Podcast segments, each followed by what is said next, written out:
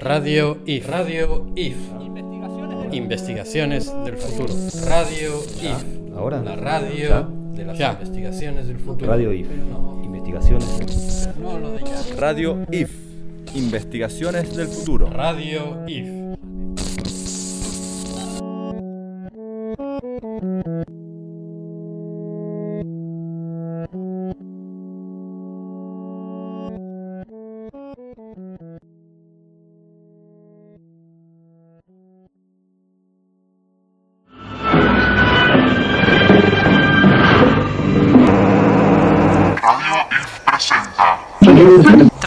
Transterritorios 1. Antenas. Antenas. Antenas. Un Un reflejo abstracto. abstracto.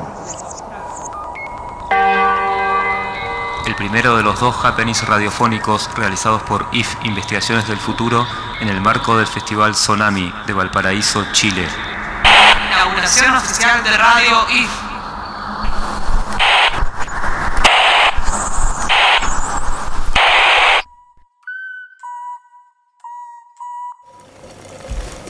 Buenas noches, mi nombre es Florencia Curchi, soy parte del equipo 2.0 del IF. Estamos muy contentes de compartir esta transmisión con ustedes. Esta es la primera emisión en vivo de Radio IF, momento histórico y épico. Y también es una reinauguración de este espacio y un reencuentro con un montón de personas queridas. Nos encanta que sea en el marco del Festival Tsunami. Estamos, como les dije, en vivo desde Villa Lynch, partido de San Martín, en Buenos Aires, Argentina, presentando el primero de los dos happenings radiofónicos que van a tener lugar en este Festival de Arte Sonoro Tsunami 2020 de Valparaíso, Chile. Esta emisión se llama Transterritorios 1, Antenas, un reflejo abstracto. Y acá estoy, no estoy sola, estoy junto al personal estable de investigaciones del futuro, a quienes quiero que escuchen. Hola, querides. Hola, hola, soy Gustavo Diegues, eh, soy parte del IF, pero también integro el equipo de arquitectura A77 junto con Lucas Gilardi. Y bueno, de vuelta también decirles que estamos muy felices de, de este momento porque es un momento inaugural para nosotros, para nosotros, para que a hoy estamos este, constituyendo la radio IF también junto a, a este impulso que nos da el tsunami. Así que bienvenidos a todos. Hola, ¿qué tal? Eh, yo soy Leonelo Zambón, también parte de, del IF y junto con Roger Colom somos eh, COSA. Eh, bueno, esta, esta primera radio sesión se llama Transterritorios 1. Entonces quería comentarles un poco qué, qué era Transterritorios eh, para nosotros. Escribí unas notas eh, que, voy a, que voy a leerles y a ver si más o menos eh, se, se entiende por dónde va la cuestión. Se va a entender, se va a entender. Para, para hablar de transterritorios, eh, primero me gustaría hacer como una diferenciación entre tierra y territorio. Bueno, sería algo así. Eh, la Tierra sería la superficie en la que habitan y se desplazan las potencias, las multiplicidades y lo diverso. Eh, es decir, es un lugar en donde lo particular eh, a la vez eh, confluye con todos los posibles a partir de los potenciales de situación específicos de- del terreno. Eh, la tierra sería entonces un procomún, es de todos y no es de nadie en particular. El territorio, por otro lado, surge al fijar relaciones de poder sobre una determinada porción de tierra, eh, que sí puede ser transformada en terreno. El territorio es algo así como una solidificación geográfica de determinadas estructuras de poder. Eh, para conquistar un territorio, en cierta manera, eh, primero hay que crearlo. En los transterritorios, la territorialidad se acopla al sistema técnico de los flujos de información y se deslocaliza. Un transterritorio es una oscilación entre la Tierra y el territorio, sin- sintonizada y sincronizada con el espectro electromagnético y con los algoritmos tecnobiológicos y tecnofinancieros que lo gobiernan. Eh, esto tiene un lado oscuro, el transterritorio, que se evidencia sobre todo en la capacidad que tiene de desplazar de la Tierra esos potenciales de situación específicos que, no representen una forma útil a cada dispositivo trans- transterritorial. Y entonces vaciarla hasta transformarla en una suerte de contenedor hueco y sin particularidades. Eh, la República de la Soja, por ejemplo, es un transterritorio en el que la configuración geológica y biológica del suelo y lo que crece en él se desmaterializa y reconfigura en flujos de información genética, financiera y propietaria, pero trae efectos concretos sobre un suelo que termina desertificándose. Eh, de alguna manera nuestro desafío es apropiarnos de la idea de transterritorio para hackear su función, para invertir la polaridad de cómo funciona el transterritorio.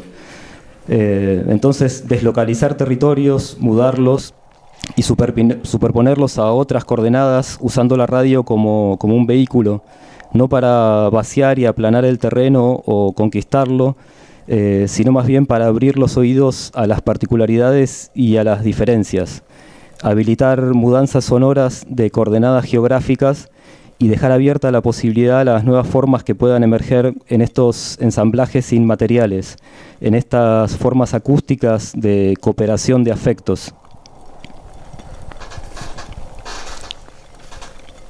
Roger. Te doy paso. Ahí. Hola, ¿qué tal? Eh, soy Roger Colón. Em, poeta, miembro del IF, em, miembro de COSA.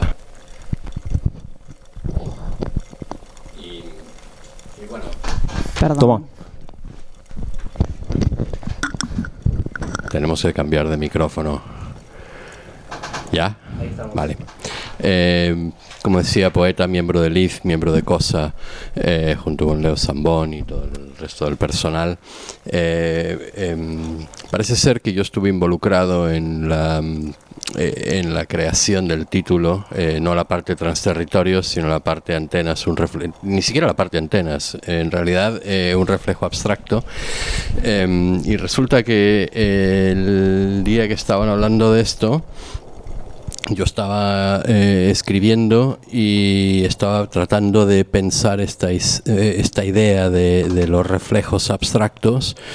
Y cuando eh, me hablaron de la cuestión de la transterritorialidad, eh, las antenas, etcétera, creo que algo así salió de- y no son las antenas reflectores abstractos o una cosa así eh, entonces fue muy práctico porque logré terminar mi poema y logré poner un título al, programa, entonces eh, eh, ahorramos un montón de tiempo y dinero.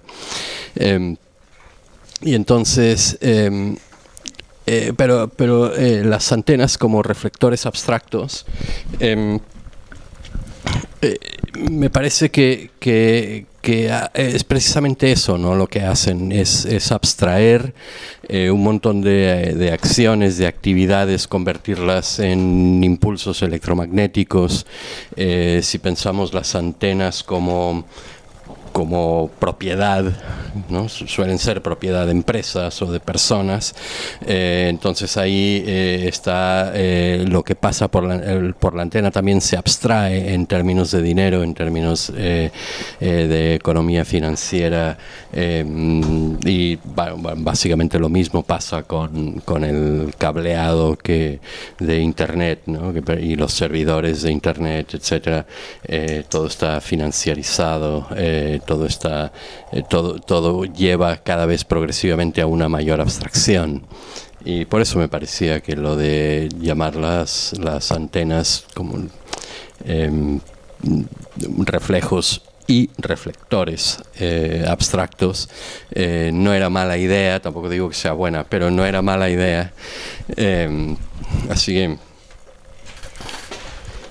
le voy a pasar el micrófono a Agustín. Sí. Buenas, eh, mi nombre es Agustín Llanú. Estoy muy contento de estar con todos los amigos del IF.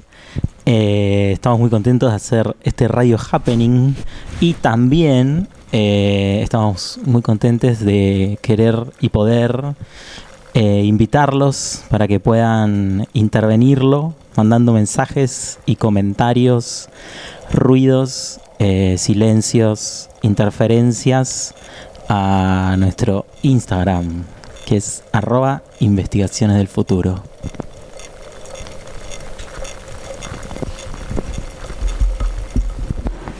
Hola, hola, hola. Yo soy Lucas Gilardi, parte de A77 y miembro del IF. También muy contento de estar hoy todos reunidos acá en esta pequeña habitación, muertos de calor y con un poquito de cerveza y esperando un guiso fantástico que se está cocinando ahí afuera en el patio. Y sí, todo esto de las antenas, antenas, antenas y su reflejo. Estaba pensando que hay unas antenas analógicas, o podríamos llamar, llamarlas antenas analógicas, de carácter religioso. Por ejemplo, los minaretes islámicos, son esas torres, esas agujas que están al lado de las mezquitas, donde antiguamente se subía una persona a cantar, el muezín, y cantaba, cantaba a voz viva, eh, emitiendo sus ondas eh, a través de la atmósfera y convocando a la gente a, a reunirse en la mezquita. Ubican el canto, ¿no? A ver, ¿cómo suena eso?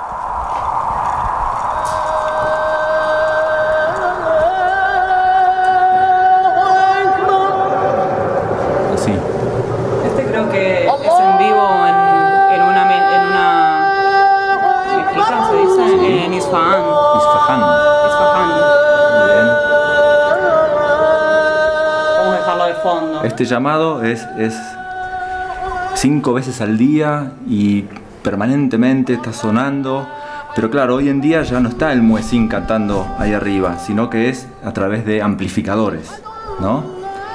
Pero, pero el, sistema es el mismo, es un- una especie de antena que convoca a reunirse.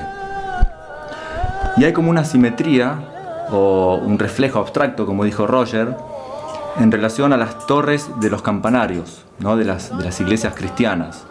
Esas campanas que suenan, suenan, llamando también a, a reunirse y, y a, y a- a la misa, a pensar. Ahí está, ahí suenan las campanas. De, mu- musicalizadora oficial.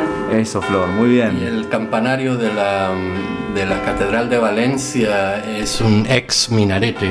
Ah, buenísimo. Wow. Bueno, ahí ya es un reflejo compactado con otro. Compactado en piedra y cemento. Excelente.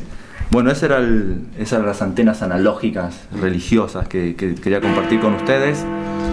Ahí siguen sonando las campanas. Y, y después estaba, apareció como otro reflejo muy interesante, que es en relación a la Torre Eiffel. Bueno, todos conocen la Torre Eiffel, ¿no? Es una fantástica obra de ingeniería, toda metálica, construida en 1889 eh, para una feria, de, para una exposición internacional. Para una exposición internacional donde todos los países mandaban increíbles construcciones. Pero esa construcción se tenía que desarmar al cabo de unos años. Y ahí Eiffel tenía que encontrar un argumento para que no la desarmen. Entonces, eh, en esas épocas empezaban los primeros experimentos de radiotransmisión. Entonces decidió colocar una antena. O sea, habló con varios científicos e investigadores y propusieron poner una antena en la punta de la Torre Eiffel. Y de esta forma convenció a la comuna para que no se demuela la, torre. Y se transformó en una torre de experimentación para todo tipo de experimentos, eh, con la atmósfera, con la física, con la transmisión eh, de frecuencias y ondas este, sin hilos, como se decía en esa época. Y así lograron este, mantener en pie hasta hoy en día la, la torre. Al principio era científica, luego pasó a uso militar. Desde ahí interfirieron una transferencia de un navío alemán, nazi, que tenía problemas. Entonces a través de esa interferencia lograron hacer un contraataque. Bueno, son anécdotas para seguir investigando. O sea, lo que nos estás contando es que la Torre Eiffel hay- había que de- desmantelarla a los seis años de construida o por ahí. Exactamente, Y exactamente. a través de que le pusieron antenas, eh, lograron que al día de hoy sea el icono de París. La conservaron, exacto. la- le encontraron un- una utilidad. Claro. Y luego ahí eh, eh, se formó la Radio París, una radio que estuvo muchos años transmitiendo desde la punta de la Torre Eiffel. Y me parece, bueno, que es como interesante investigar todo eso y hay, una, hay un reflejo que me parece muy una anécdota para también este, muy interesante, que es con una torre que la llaman la, la- torre de, de París de Polonia, que es una antena construida eh, en 1930 y pico, 34 para ser más precisos, y esa torre está toda construida en madera, tiene 100 metros de altura, la Eiffel, la Eiffel tiene 300 metros, para tener idea de escala, toda construida en madera, ¿por qué? Porque no había hierro para construir, estábamos entre guerras. Entonces, eh, pero lo interesante de esta antena es que los nazis se disfrazan de con el traje militar polaco, toman la antena y emiten un comunicado anti-nazi. Entonces eso fue como una especie de excusa para que Hitler decida invadir Polonia. Y fue a partir de la toma de esta antena. Es un dato histórico descubierto así, investigando en, en internet. Y hay muchos datos increíbles para seguir este, profundizando en eso, pero me pareció notoria esa, esa anécdota. Tengo ¿Tenemos más el reflejos. nombre de esa Tengo- radio? Esa radio se llama Gliwice. Ah, como es mi idea. Gliwice. G-L-I-W-C-E. Gliwice. Un reflejo más, Lucas, dale. Otro reflejo más. Tengo otro más, sí. Dale, vamos otro. ¿Otro? ¿Tenemos tiempo? ¿Estamos en tiempo? Bien. Otro muy interesante tiene que ver con las torres. Pero las torres no de transmisión, sino torres, edificios de torres, de viviendas. Porque siempre se combinan las torres con una antena arriba, aprovechando la altura y la, y- y la estructura. En New York, el Empire State Building, eh, ese, edificio, un rascacielos el más alto del mundo en su momento, tenía un, remate eh, con una forma muy interesante, parecida también a la Torre Eiffel, y en la punta de ese remate pensaron en colocar un lugar para que los Zeppelin, esos globos aerostáticos inmensos que atravesaban el océano, llegaran a Nueva York y ahí amarraran como un barco. Y de ahí y desde ahí pudieran bajar los tripulantes y, y los, y los viajeros. Una demencia. Es un proyecto de mente, pero estaban pensando en el futuro. Pero, pero se les complicó. Que iba a se ser les demente, complicó. obviamente. Claro, un futuro demencial. Pero se les complicó porque los vientos y embocarle justo a esa antena era muy complicado. Nunca lograron bajar este, gente en este proyecto. Lograron bajar unos paquetes, como una encomienda. Pero, pero luego de ese, de- del fracaso de ese proyecto, bueno, decidieron colocar una antena. Ya lo había hecho Eiffel, listo, tenemos la torre, ponemos una antena, antena de televisión, radio, estaban todas las compañías enganchadas ahí. Eso funcionó muchos años, luego aparecieron las Twin Tower, que eran mucho más altas, y las antenas se mudaron ahí arriba. Cuando cayeron las Twin Tower, las antenas volvieron al Empire State. Hoy se fueron a otro lado las antenas. Bueno, hay un reflejo que me parece interesante en relación a Buenos Aires. En 1951, solo 6 o 7 años después de, esas antenas que pusieron en, en el Empire State, en el MOP, el Ministerio de Obras Públicas de Buenos Aires, el edificio más alto de Buenos Aires. Bien, ahí arriba construyeron una antena. Y esta antena la construyeron unos ingenieros que estaban muy en la vanguardia de la, de la tecnología, junto con Yankelevich, que creo que Gustavo sabe algo de Yankelevich, pero fue un promotor de la radio y, y era un personaje muy importante. Fue quien instaló la televisión en la Argentina, incluso. Exactamente, bien. Y ahí estaba él promoviendo esta instalación.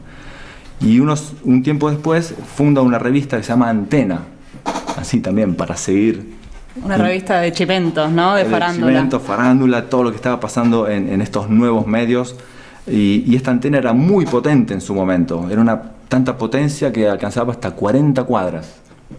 Y esa era como el, el- la propaganda.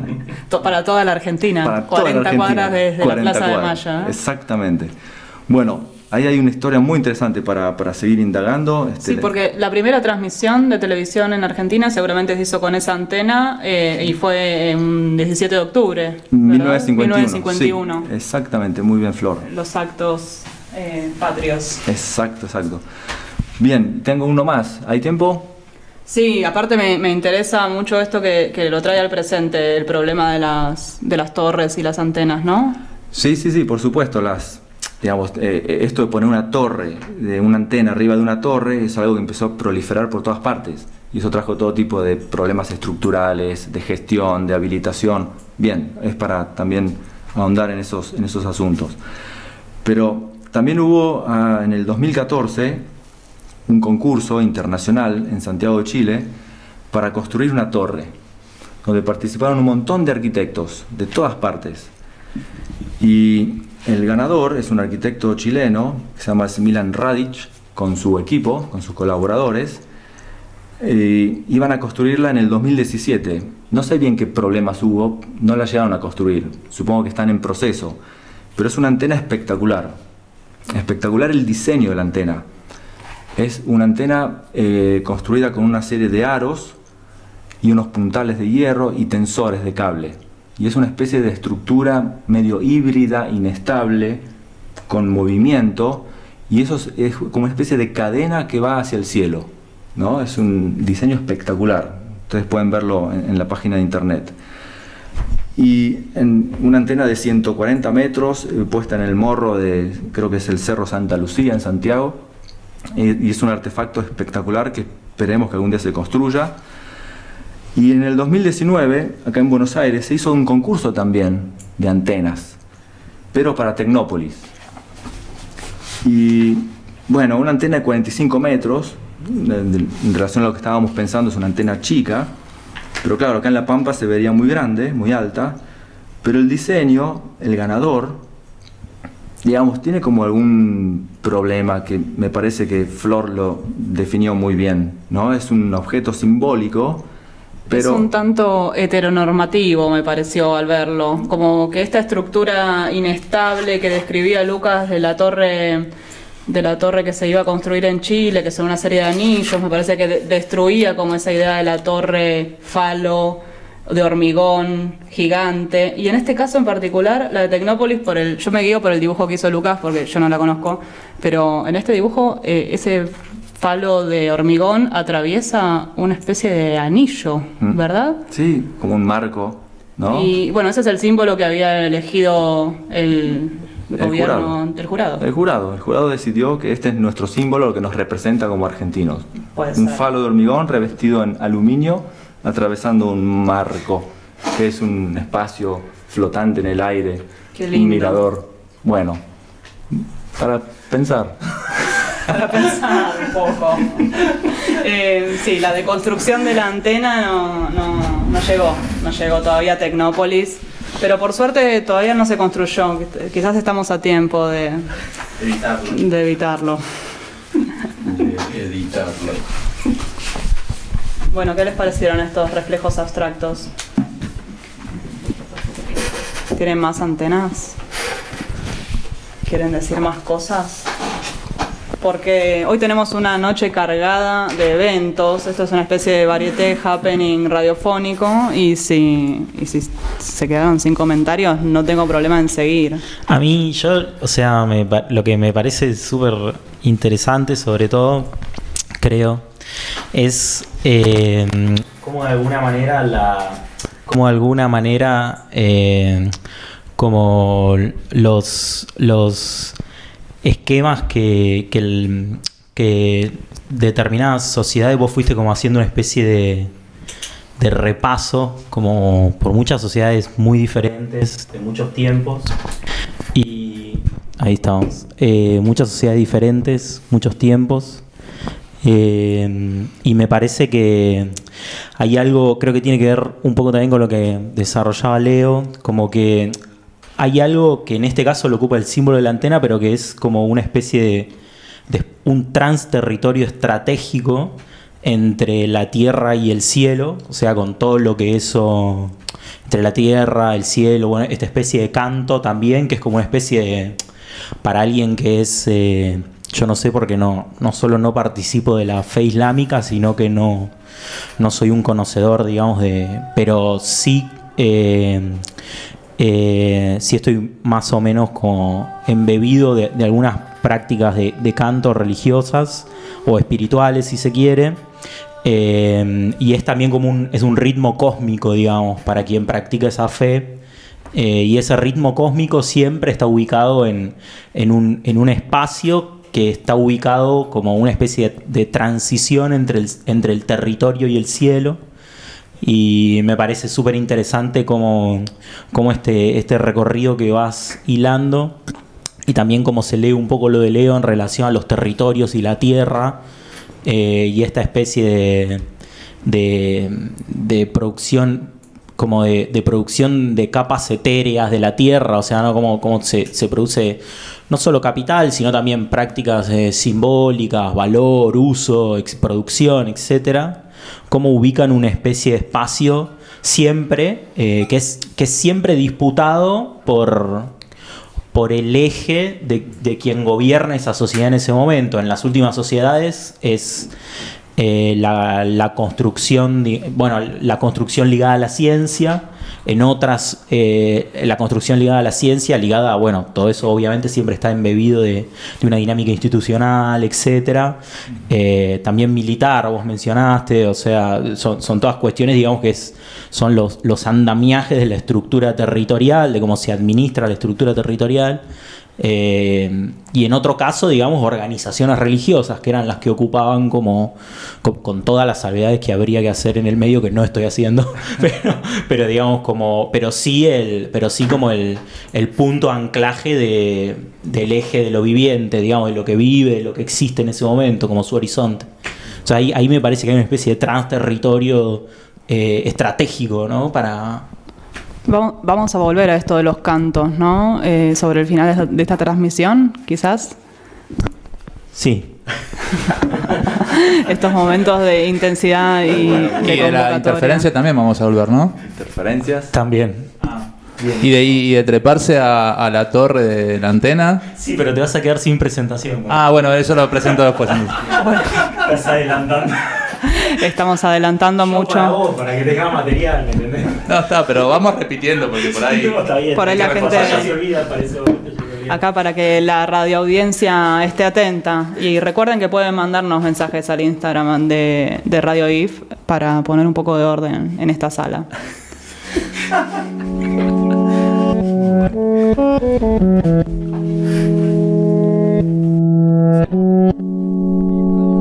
Radio, radio IF, ¿no? Una cosa así. Cualquier cosa. Sí. Radio IF. Radio IF. Investigaciones del futuro. Radio IF. Ahora. La radio de las investigaciones del futuro. Radio IF. Investigaciones. No lo de ya. Radio IF. Investigaciones del futuro. Radio IF.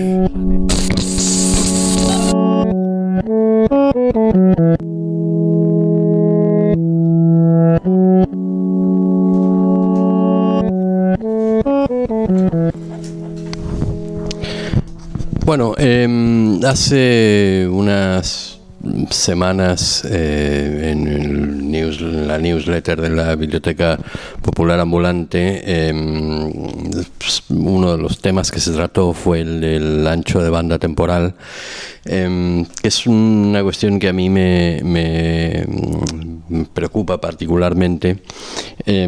y el, la, digamos, este, este, título nombre ancho de banda temporal eh, evidentemente no es mío. Eh, esto sale de, de- del arco iris de gravedad de Thomas Pynchon y, y cito la definición que él pone en esa, en esa novela. Es el ancho de banda temporal, es la amplitud de tu presente, tu ahora. Cuanto más vivas y pienses en el pasado y en el futuro, más grueso será tu ancho de banda y más sólida tu personalidad. Pero cuanto más estrecho sea tu sentido de la hora, más tenue serás, incluso llegando al punto en que tengas problemas para recordar lo que estabas haciendo hace cinco minutos. ¿no? Que parece como una... Esto es de los años 60, pero eh, parece una definición del, absoluta del presente, ¿no? Em, de esta em, sociedad eh, que constantemente tiene que estar posteando y el único post que cuenta es el justo el que acaba de pasar em, eh, y no y, hay esa hay como esa, pérdida de anclaje em, con otros tiempos pero no solamente con otros tiempos sino con sino en realidad eh, es una cuestión de pérdida de anclaje de la propia cultura y también pérdida de conexión con las demás. Entonces eh, quedas como, como, como en una especie, flotando como una especie de, de vacío eh, y, es espacio temporal. ¿no? Eh, e, era eso nada más. A mí me gustaba algo que leí en, esa, en ese newsletter que decía que ampliar eh, nuestro ancho de banda temporal podía ser un, eh, una buena un, sí, un escudo contra el monocultivo artístico. ¿no? Contra Ah, la no, proliferación claro, eh, del monocultivo artístico, como que cuando el ancho de banda se va estrechando tanto y lo único que consumimos es el, eh, el arte y la, y la producción de nuestros contemporáneos y esa contemporaneidad la tomamos como un presente muy instantáneo, ese, esa atención va, va generando una... Sí, creo que, que,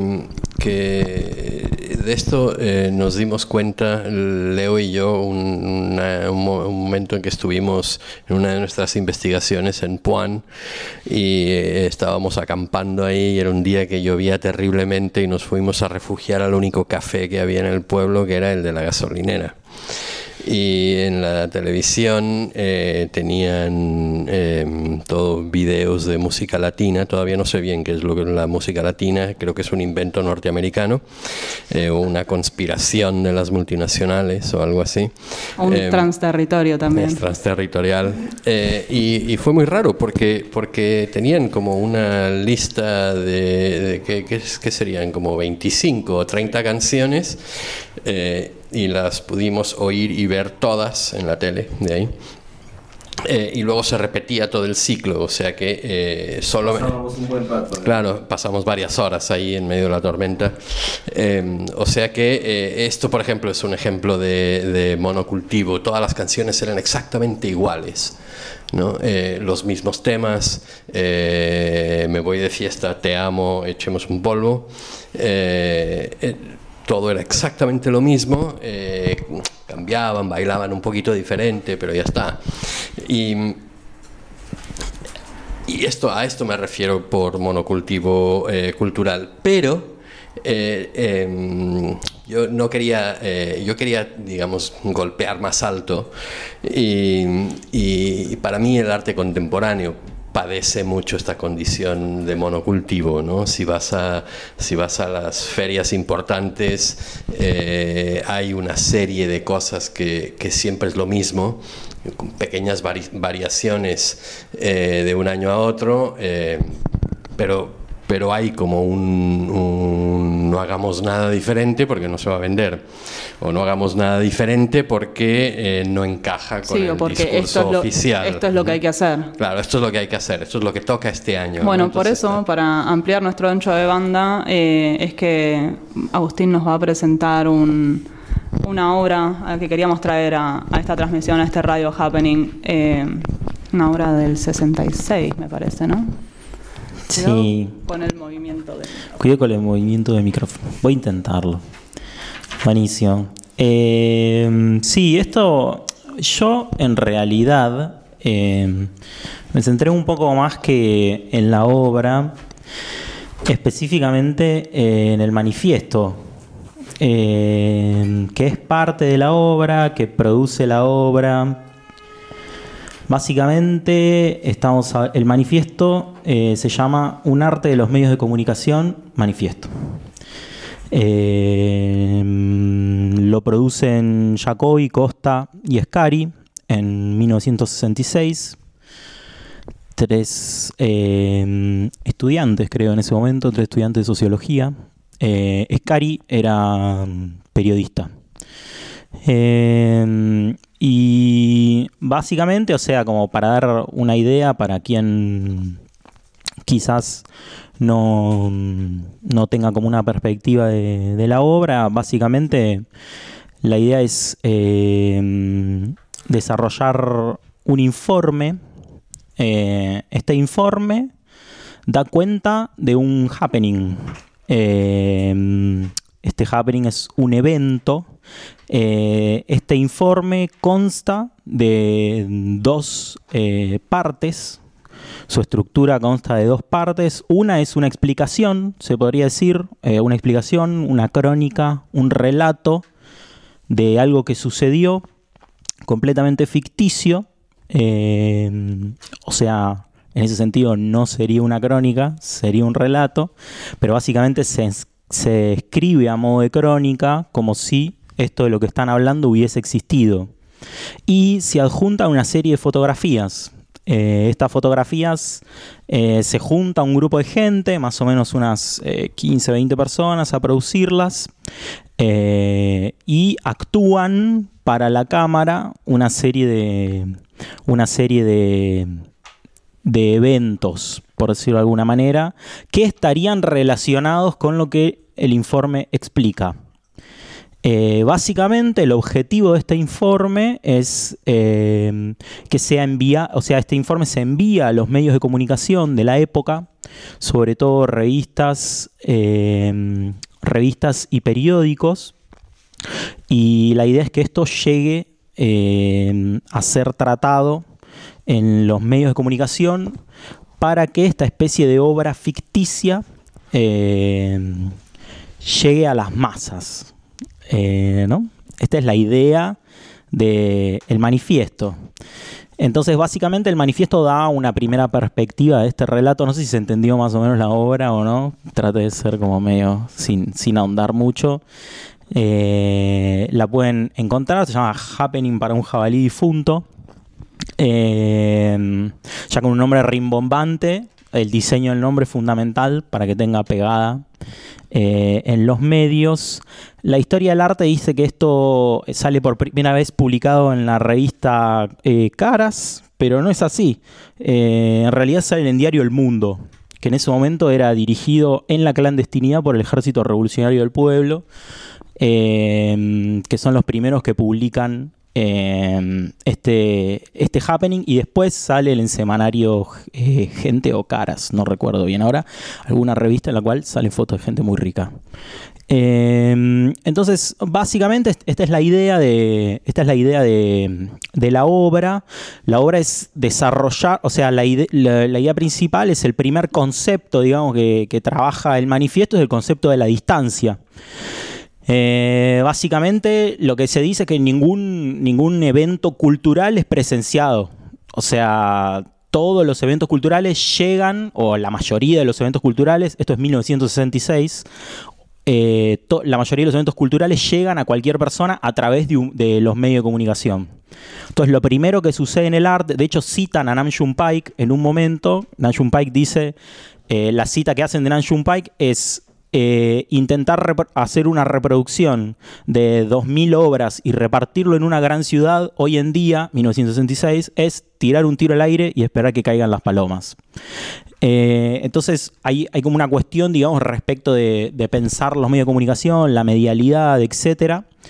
Eh, pero en base a esto, digamos, lo primero que, se asienta con el trabajo de los medios de comunicación, y es una diferencia muy fuerte que, que hace el grupo, eh, el grupo que propone este manifiesto, es que dice que eh, citan al pop art, digamos, como, como un ejemplo de trabajo de arte con los medios.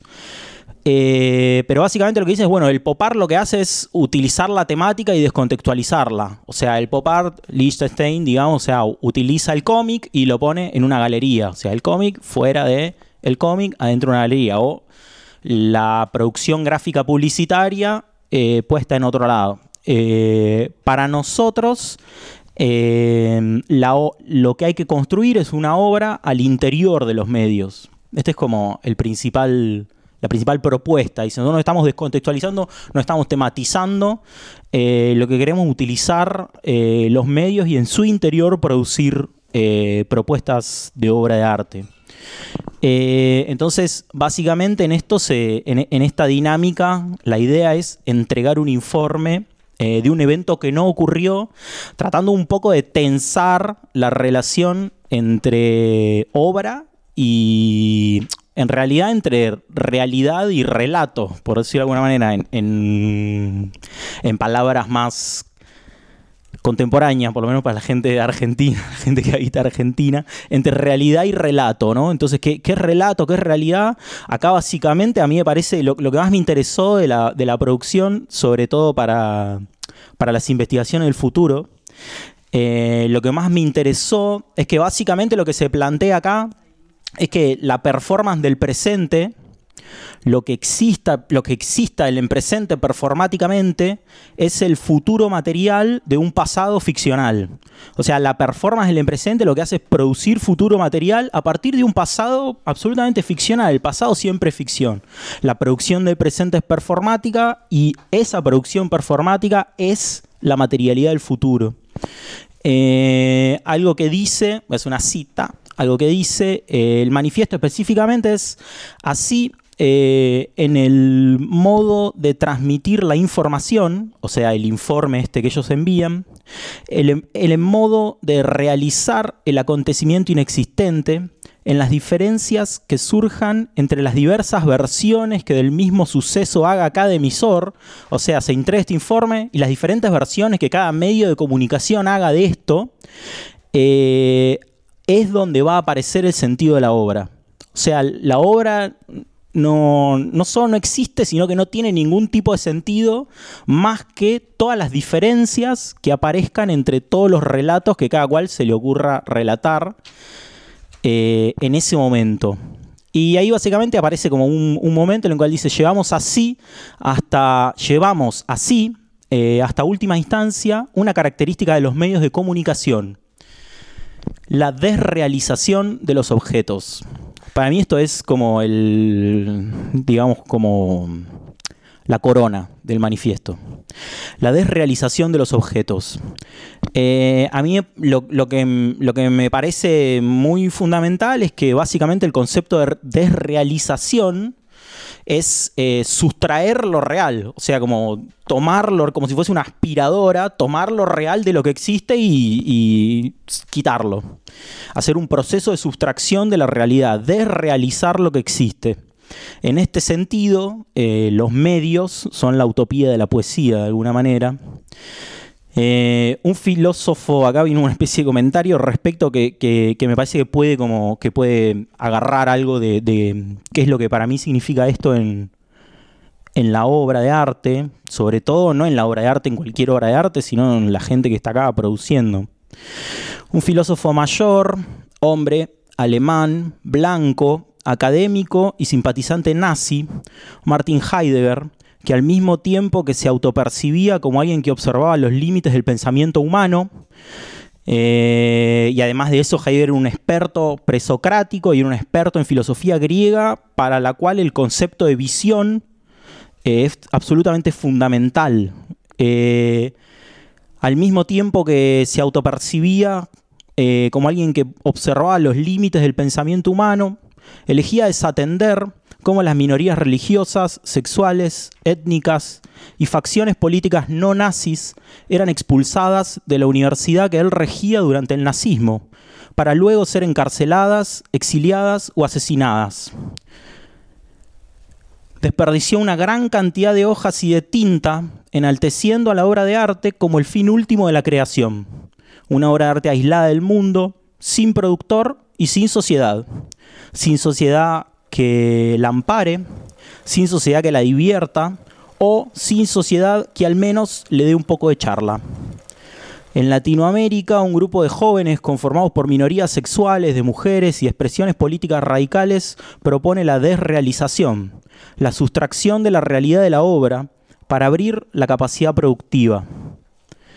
Sin ingenuidad, por supuesto, pero también con despojo y despilfarro, desarma la identidad creadora y propone la confusión que surja de las múltiples comunicaciones de un informe que invierte la relación entre lo real y lo irreal como la principal herramienta del sentido de una obra. Cita. una obra que comienza a existir en el momento mismo en que la conciencia del, espe- del espectador la constituye como ya concluida. Esto me pareció también muy importante para el Instituto de Investigación de Investigación del Futuro.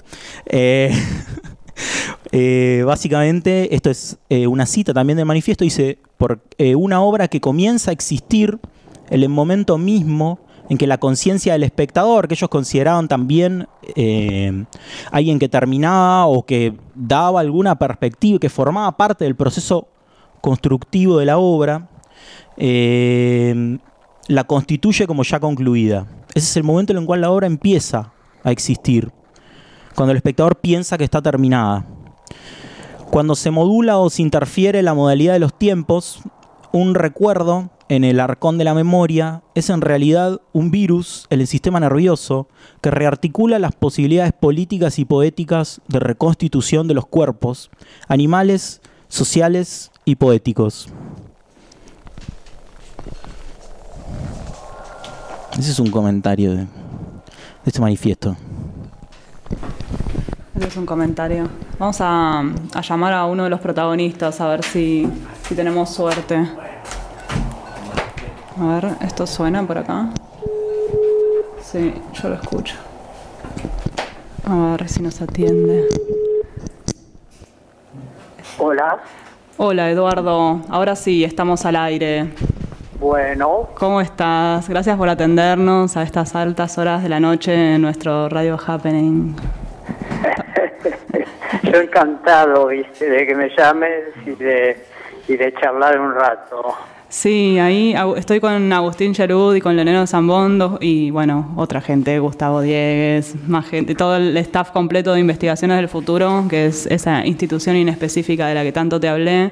Y recién, Sí, sí. recién Agustín hizo un poco una introducción a, a sobre todo el texto de, de ese happening que no existió. No sé si nos querés contar algo, si realmente no existió, si hicieron algo con Eh, un no, por jabalí.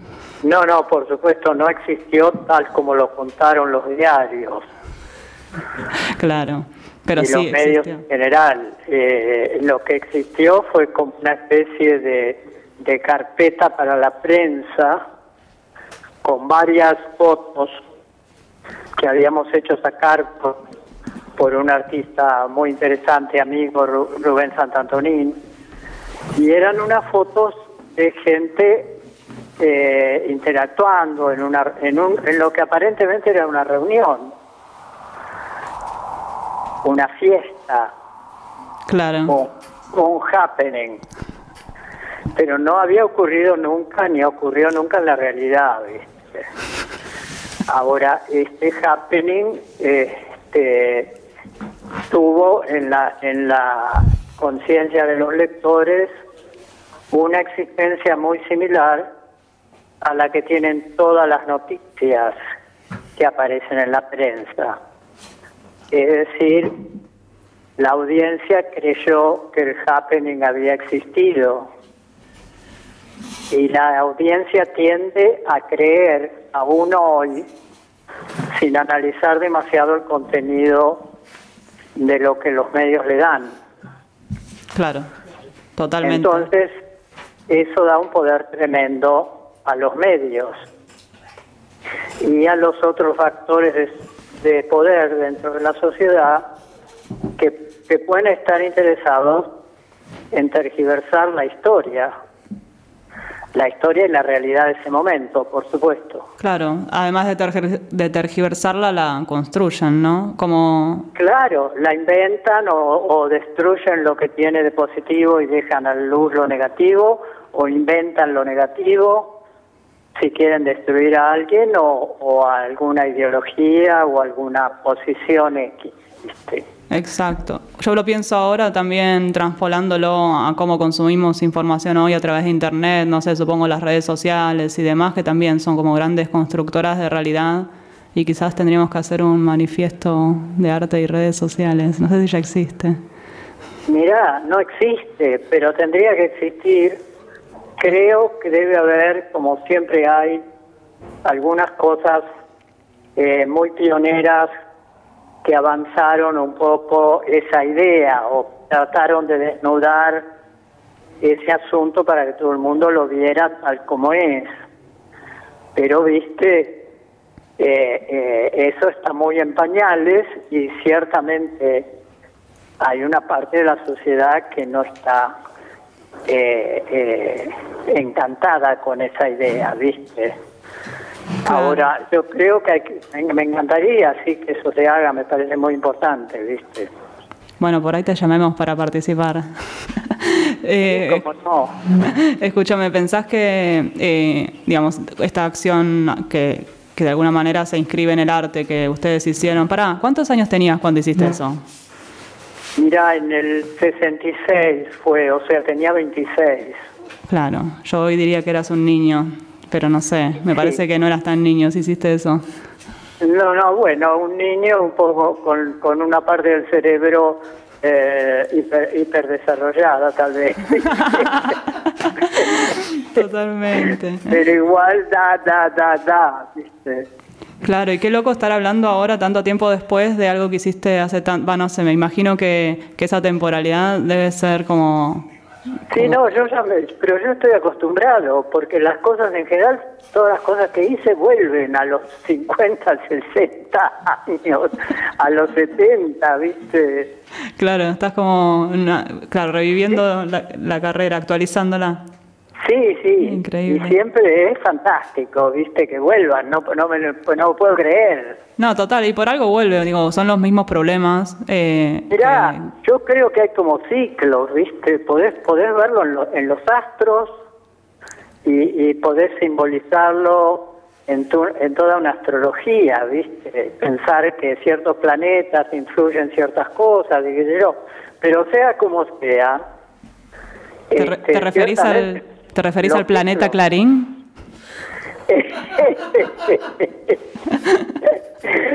ah, ¿Sabés la expresión de retro? La expresión latina. Aléjate. La que se usa para Satanás. Totalmente. de retro, Satanás. Sí, pero son lo- casi los mismos actores. Hoy estábamos eh, reviviendo un poco la historia de algunas antenas y, y nos contaban que la primera antena que se instaló en Argentina la, la instaló Yankelevich, que sigue, no sé si hoy en día, pero siguió siendo eh, un gran actor eh, en los medios de comunicación, sobre todo en la parte de la infraestructura, ¿no? Va, no, también hizo revistas y un montón de cosas. Sí. O sea que tampoco es que cambiaron tan, o sea, no sé cuán cíclico fueron, sino más bien quizás unas líneas podemos trazar. Ahora, me, interesó mucho ver que el fenómeno es totalmente mundial. Eh, me refiero al fenómeno de, la distorsión, viste, que los medios este, ejercen sobre eh, eh, la visión que tenemos de la realidad. Este, me interesó mucho ver que se había originado en otros lados y que estaba llevada a un grado de refinamiento bastante mayor, que después de algún modo siempre repercutía acá y se imitaba acá. Claro. ¿Viste? La, la, la, la distorsión y la maldad y la perversidad parecerían venir de afuera. Claro, este programa se llama Antenas, un reflejo abstracto, así que este puede ser otro reflejo abstracto. Esa distorsión que hacemos acá de los problemas que, que vienen de otros lados. Es un reflejo este, brutal, ¿viste? Un, un poco más torpe a veces y otra vez con una cierta, eh, con un cierto amiguismo, viste, como que bueno, eh, viste, viene todo mezclado con el suplemento de los domingos, eh, las palabras cruzadas, las historietas, este, pero es así en todos lados, viste. Totalmente. Bueno, Esa receta que parece inventada por psicólogos sociales, ¿viste? Eh, contratados por los medios para, para decirles cómo o para ayudarles a ver cómo tienen que hacer para controlar la cabeza de la gente. Ya se conocía desde George Orwell, ¿viste? En Europa. total. Es decir, George Orwell con, con su libro 1984 este, eh, adelantó un montón de cosas, ¿viste? todo lo fundamental que vemos ahora y otras cosas que más terribles incluso, que es todo lo del espionaje, el espionaje en, en, eh, en las instituciones culturales, el espionaje en, en, en todos lados, ¿viste? en los baños de alguna gente que se considera especialmente peligrosa. Total. Bueno, a- acá, Eduardo, no estoy sola. Les recuerdo a nuestra radio audiencia que estamos hablando con Eh, Nunca Eduardo que Costa. estar- nunca hay que estar solo. No, y yo me rodeo muy inteligentemente, como Me te estás parece que dando sí, cuenta. eh, con excepción de mí, casi todo. No, pero les, les quería preguntar acá a mis compañeros si quieren hacerle alguna pregunta, Eduardo, sobre el mani- sobre el- la obra, sobre el happening. Porfa. Acá estamos con Agustín Genud. Eh, buenas. Hola, Agustín. Hola, ¿cómo estás, Eduardo? bien, Qué bueno bien. escucharte. Eh, escucharte todavía ahí, agitando. Sí, sí.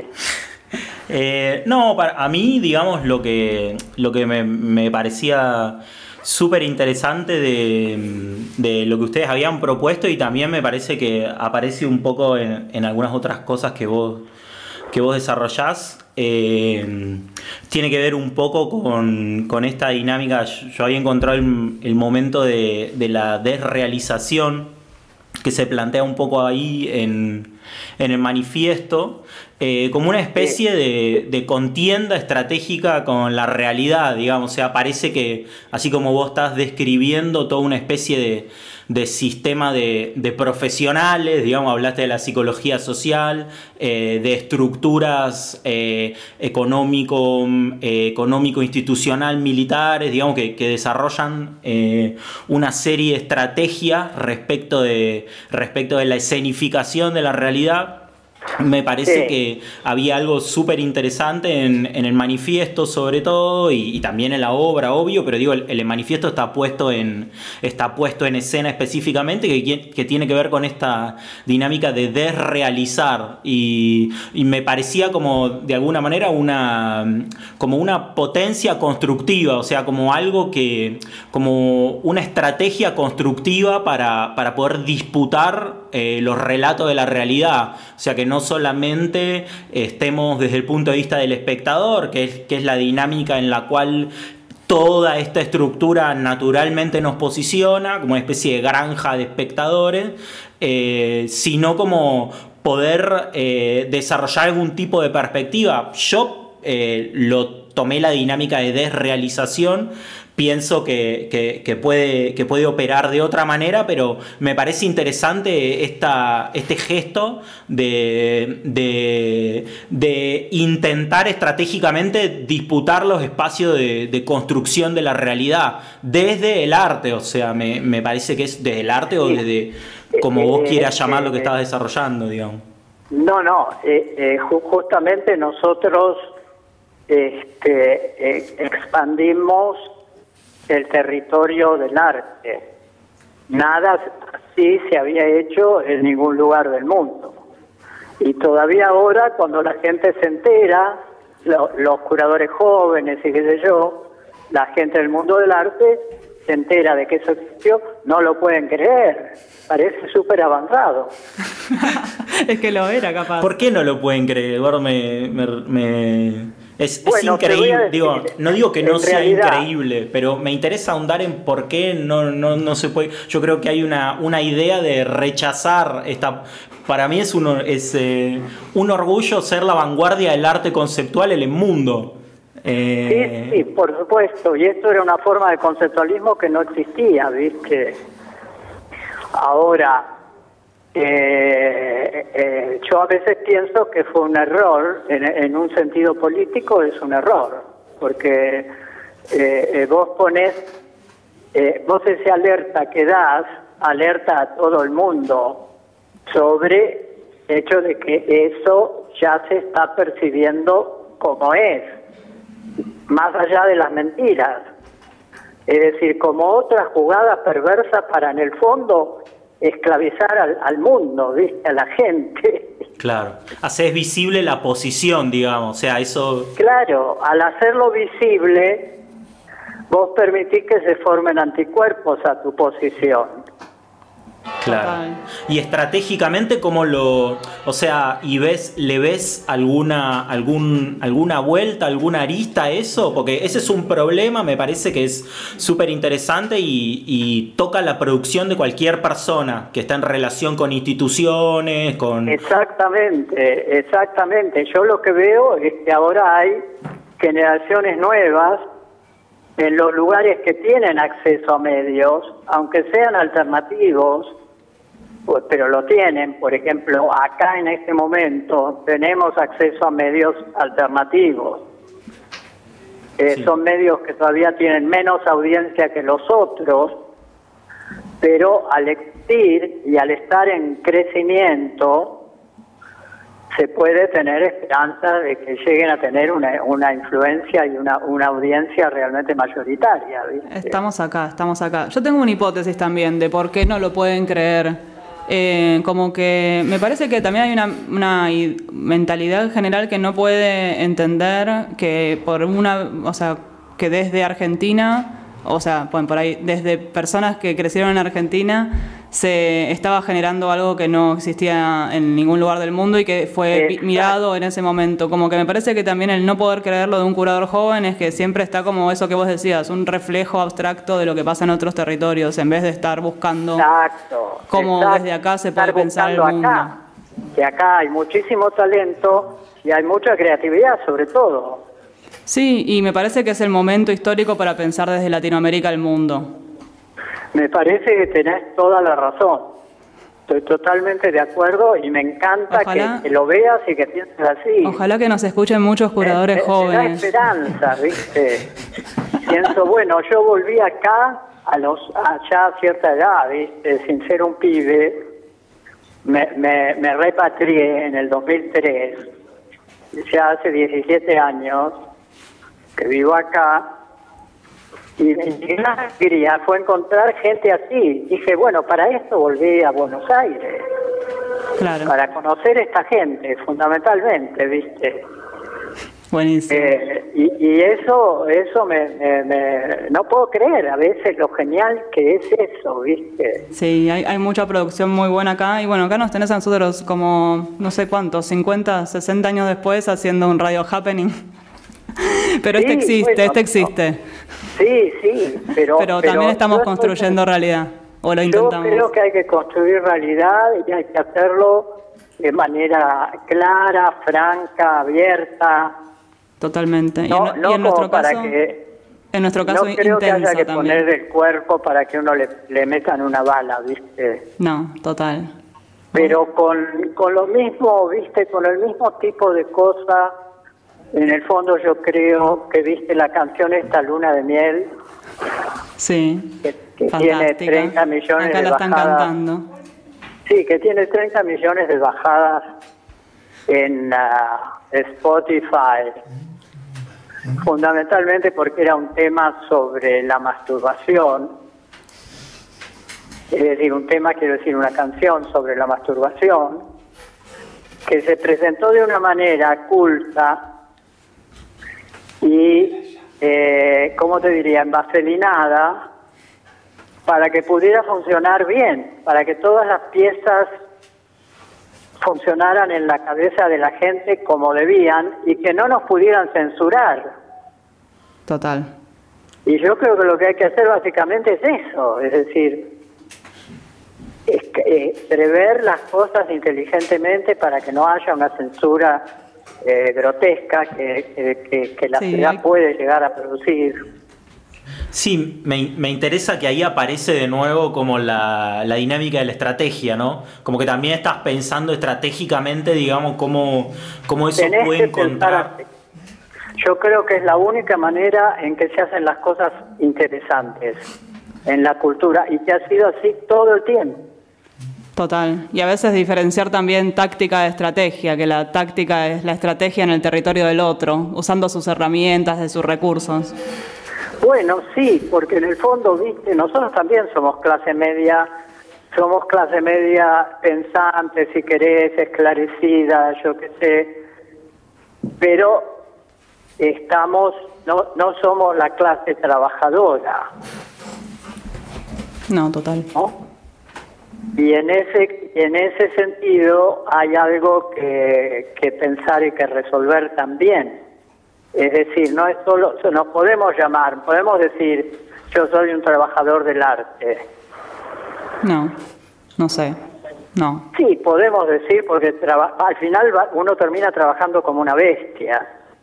Sí, pero no tiene, no- sí, pero no es un trabajador en el sentido formal, ¿no? Como que Pero no es un, un trabajador en el sentido, eh, como te diría, más muscular o más, eh, ¿cómo te diría? Yo pienso a veces en la gente que hace trabajo intelectual porque tienen que usar la cabeza. Parec- pareciera que el artista debería estar más, más cercano a las profesiones liberales que a las del trabajador, digamos, algo así sería.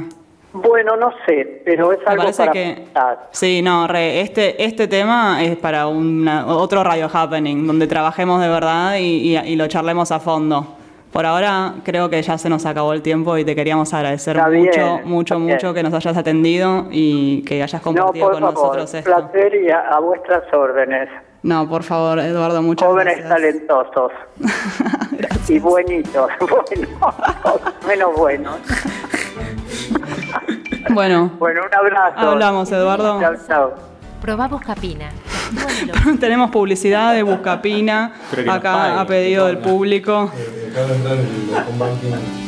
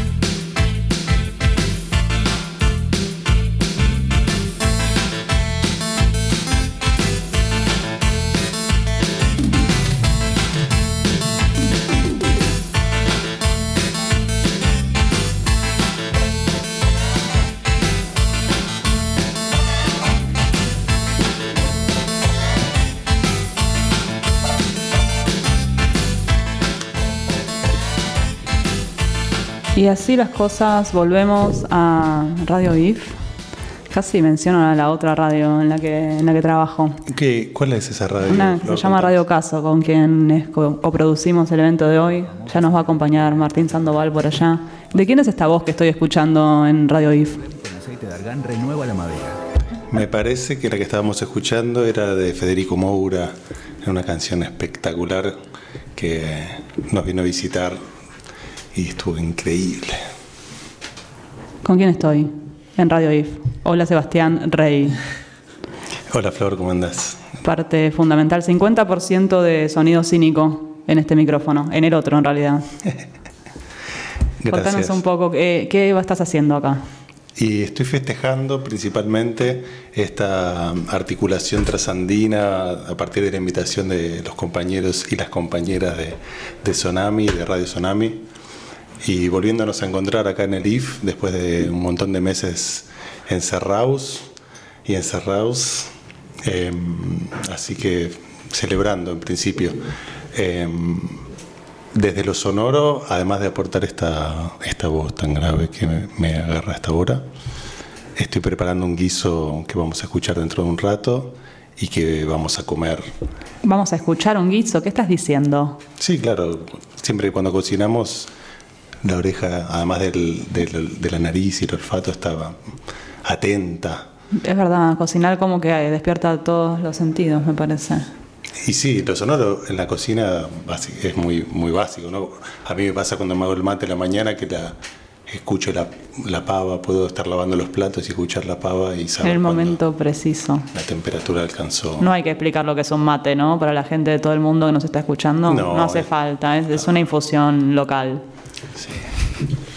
Che, Sebi, vos también estás, estás haciendo otras emisiones en el Festival Sonami, ¿puede ser? Hoy tuvimos un estreno magnífico a las 12.30 del mediodía de Cuán Astronómica es la pregunta, que es un programa de radio, es un parte de un proceso pedagógico que estamos realizando con docentes de escuelas de, de Chile y de Argentina, eh, a partir de detonar procesos de escucha colectivos con niñas y niños de, Muy bueno. de estos, de estos territorios. ¿Y que hicieron? Una- como una compilación de experimentos, unas instrucciones. Hubieron eh, experimentos para hacer que los articulamos con cada profe y mm, mandaron un montón de audios y de entrevistas, ideas y propuestas. Así que son unas ediciones de eso. Muy bueno. eh, ¿Se repite? ¿Tiene otras emisiones? Tiene dos emisiones más, el capítulo 2 que va a salir este miércoles 12.30 por Radio Sonami y la última el día viernes a la misma hora por el mismo canal. Excelente, aquí estaremos. Sí, Aquí la verdad estaremos. que está buenísimo escuchar, como decía Leonelo al principio, las, las diferencias y, las, y las cosas que se repiten en, en niñas y niños de, tantos lugares de- distintos en este año que fue tan raro que ellos tomaron clases por mensaje de WhatsApp o por clases de Zoom. Es algo muy raro que está pasando este año, ¿no? Em, como que ya estamos acostumbrados, pero estar todo el día enfrente de una pantalla y generar el proceso de aprendizaje por esos medios es muy distinto a estar cara a cara. Eh, así que está buenísimo tener un registro de eso y, Me imagino que sí. Yo no aprendí nada este año. Mm, Mentira. Yo creo que sí. Aprendimos Aprendí a montar una radio. O dos. Y por sí, ahora. Total. Bueno, y hablando de los guisos sonoros, los guisos piezoeléctricos, eh, ya que estábamos hablando de Radio Caso más hace un ratito, eh, hubo un ciclo en Radio Caso durante todo el año que se llamó La Revolución Piezoeléctrica es un sueño eterno. Lo conozco, lo escuché. ¿Te suena? Me suena. Y nos la pasamos eh, cocinando, escuchando lo que cocinábamos y hablando con un montón de compañeras y compañeros de Latinoamérica en las fechas de las conmemoraciones patrias De cada país. de cada país, contando un poco cómo había sido y, y algunas ideas en torno Está a eso. bueno, sobre todo porque en el conjunto de estas emisiones se, se armaba como una especie de reflejo de, de ese proceso revolucionario regional que, que vivimos a principios del siglo XIX. ¿19? ¿Digo bien? ¿18? Y además- Nunca entendí lo de los siglos los Además escuchamos las comidas típicas de cada lugar Exacto. y conocimos las recetas, con qué estaban hechas, las dificultades de replicarlas en otros lados. Bueno, de hecho hubo una participación increíble con los compañeros de- y las compañeras de Radio Tsunami eh, y llegamos a escuchar el proceso de cocción de un completo, lo cual ha sido creo Ah, un papa. Ah, porque era vegetariano. Completo, cierto. Lo cual es más específico. bueno, eh, fue un momento épico. eh, otro momento épico, de, en ese caso de Radio Caso, justamente. Bueno, que son radios hermanas, Radio Casa, Radio Tsunami y Radio IF. En mi caso, sí. Y sí, en tu caso Las- y en tu IF. Las, en, mi, en mi IF también. La siento, sí, la siento parte de mí. Che, y vamos a cocinar. Me encantaría. Bueno, Hablan un poquito así, enchufo ahí los sí, micrófonos. claro, y- porque ahora Sebastián tiene que emprender una odisea entre el estudio de Radio IF y la cocina de Radio IF. Con la lo cocina cual, estudio, podemos decir. Ah, también. bueno, la cocina también es estudio, Sí, pero no es de radio, desde guiso sonoro. Sí. Y, y me parece que voy a usar también un instrumento que encontré que estaba acá en el IF, que se llama el amuletófono, que Mientras no sea un piano, años. No, lo no, que no es quieras. un- es un amuletófono. Tengo un amigo que se llama Roger Colom que inventó uno similar que se llama el ortopedófono, que sería como la- el complemento de, de este otro Bueno, en otro episodio lo podemos describir, a ver si alguien se puede hacer una idea de cómo es ese objeto. Sí, podríamos hacer por ahí un, un dúo de amuletófono y ortopedófono sería. sería Bueno, Bueno, voy, a, voy a la dale. cocina. Muchas gracias, Flor. ¿eh? A vos.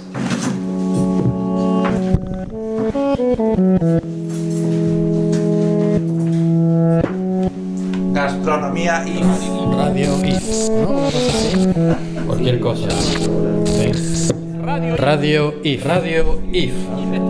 Investigaciones del futuro. Radio IF. Ahora. La radio de las investigaciones del futuro. Radio IF.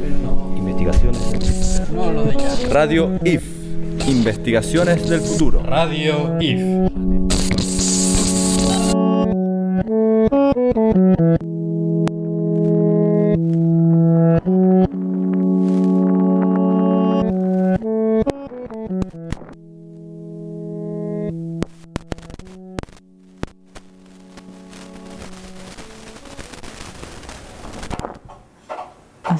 Suena un guiso y una guardada de anteojos en una cajita. El guiso silencioso.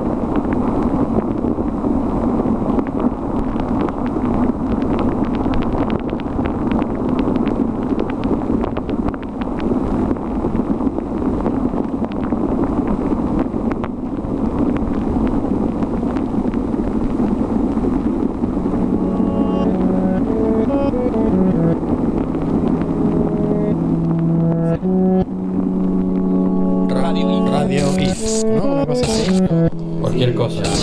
Sí. Radio IF. Radio IF.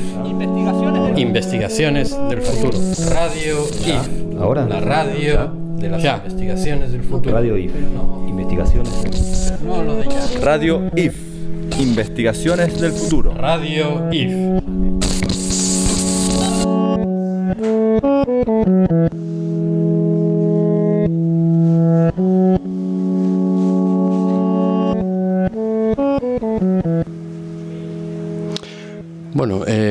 Hace mucho hablaba con Julián Galay, que es un compositor argentino de Buenos Aires, que este año se quedó varado en Berlín y un viaje corto, entró la, la pandemia, las sucesivas cuarentenas y cierres de fronteras y se quedó varado ahí.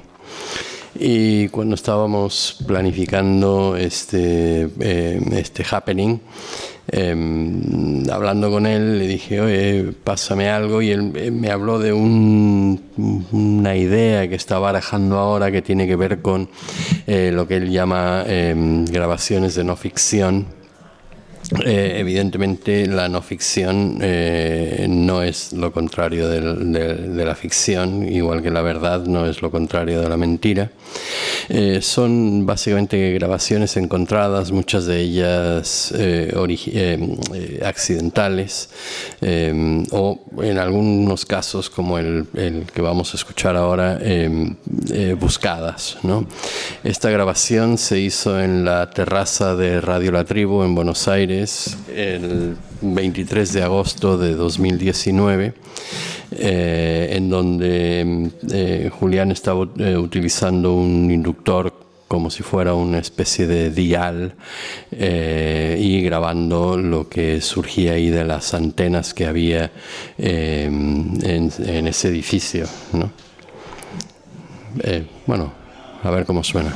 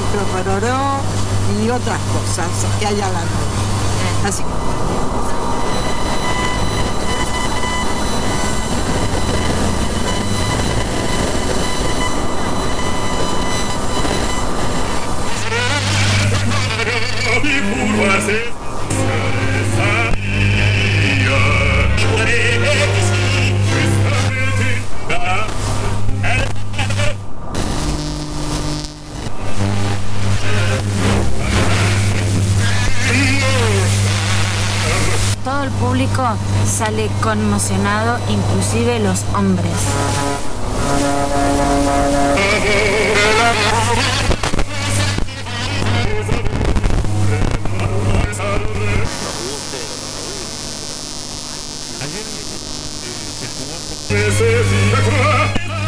No, no, no. no. Nosotros guionamos de acuerdo a nuestras historias.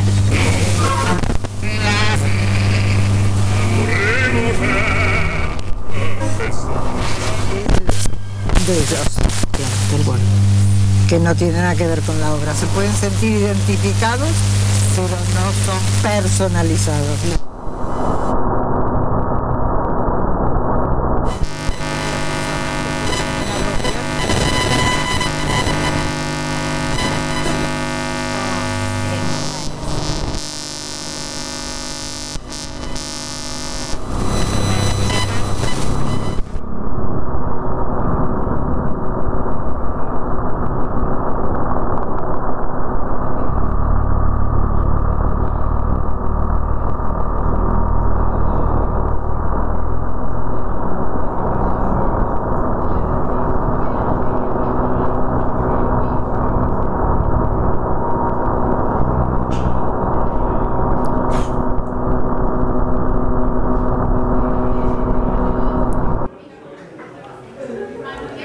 Bueno, esa fue la obra de no ficción de Julián Galay, en exclusivo para Radio IF. Pareciera que es una antena que grabó el 23 de agosto de 2019, a juzgar por el nombre del archivo. Y ahora damos paso a nuestro siguiente segmento aquí en Radio IF. Eh, empieza la música porque ya estamos entrando en horarios nocturnos. Tenemos eh, como invitadas hoy a, mi- bueno, es un dúo conformado por Martín Sandoval y Toro. El dúo se llama Mrs. Zulu Souvenir y nos van a traer un- una transmisión especial para la ocasión. Por lo que pude ver, tienen algunos vinilos de torres de comunicación, algunos cantos tobas en la oscuridad y bueno, el, el set de Martín está conformado por una casetera y un montón de cassettes grabados. No sé si hay algún original por ahí, ya después les vamos a contar. Pero les doy paso. Aquí tienen los micrófonos abiertos y vamos a escuchar un poco de las músicas que trajeron para compartir con nosotros en este Radio Happening.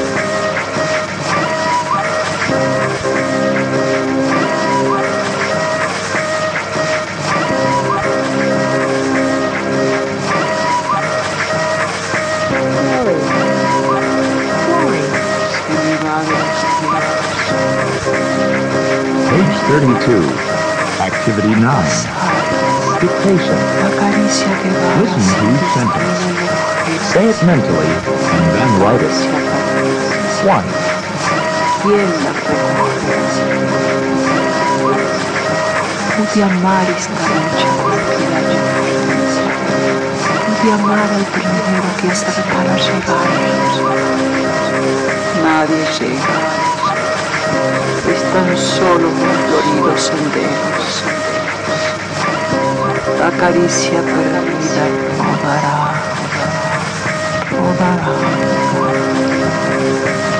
Si en los ojos te besan esta noche, viajero, si estremece las ramas un dulce suspirar, si te oprime los dedos una mano pequeña que te toma y te deja, que te logra y se va. Si esa boca está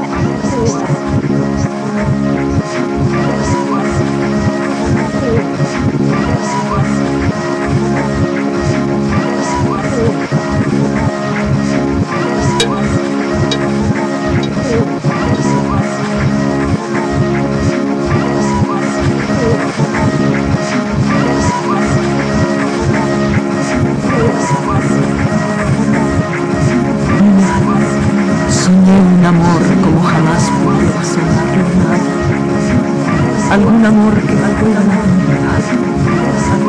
Toma la poesía. Y pasaba el invierno. Y pasaba también la primavera. Y el verano de nuevo persistía.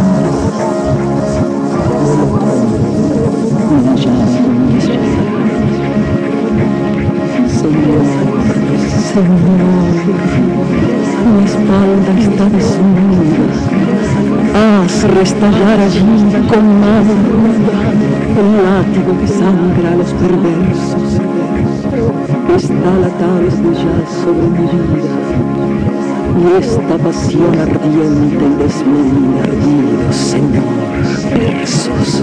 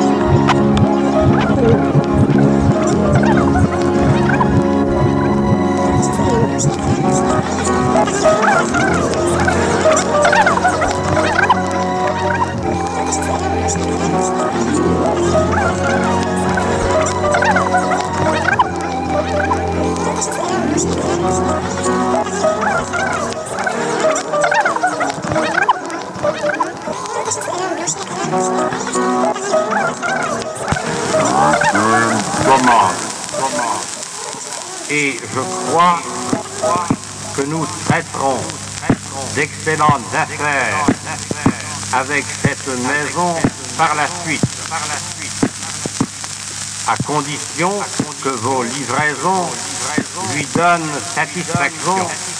Lui donne. Satisfaction. Et non satisfaction. Jamais encore travaillé jamais encore il est donc important satisfaction. jamais absolument. Jamais pour leur donner des explications. Vous verrez des explications.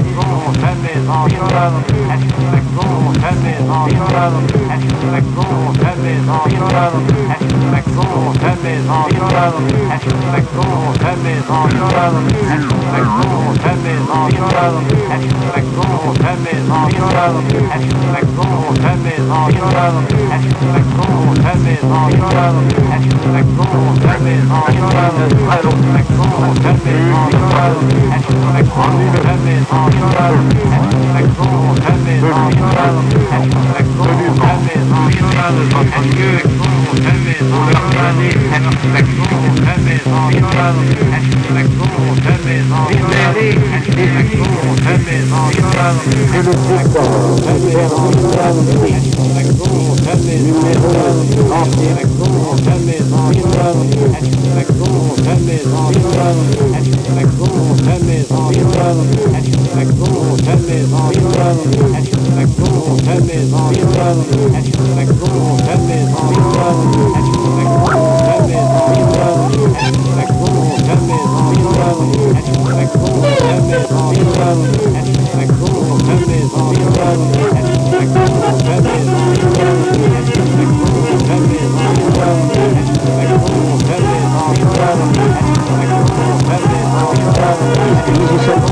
процесс реформ. Облегчили бы выход из кризиса и процесс реформ. Облегчили бы выход из кризиса и процесс реформ. Облегчили бы выход из кризиса и процесс реформ. Облегчили бы выход из кризиса и процесс реформ. Облегчили бы выход из кризиса и процесс реформ. Облегчили бы выход из кризиса и процесс реформ. Облегчили бы выход из кризиса и процесс реформ. Облегчили бы выход из кризиса un proceso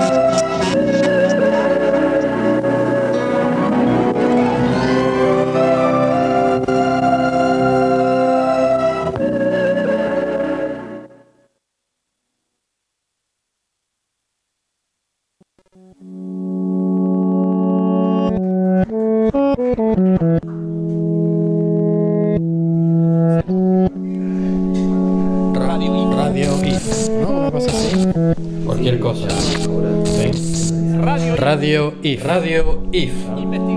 Investigaciones del futuro. Radio IF. Ahora. La radio de las investigaciones del futuro. Radio IF. Investigaciones. No lo de ya. Radio IF. Investigaciones del futuro. Radio IF.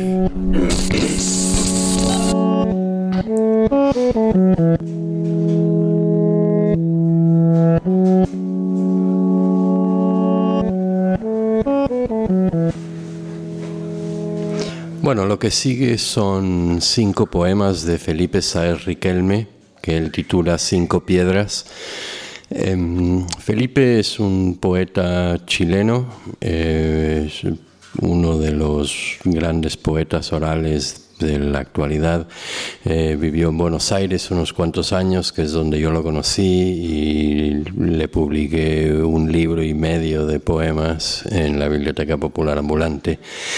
Em, y él estos cinco poemas los titula Cinco Piedras, piedra número uno, piedra número dos, piedra número tres, etc. Em, así que vamos allá. Buscar la felicidad. Buscar la felicidad. Buscar la felicidad.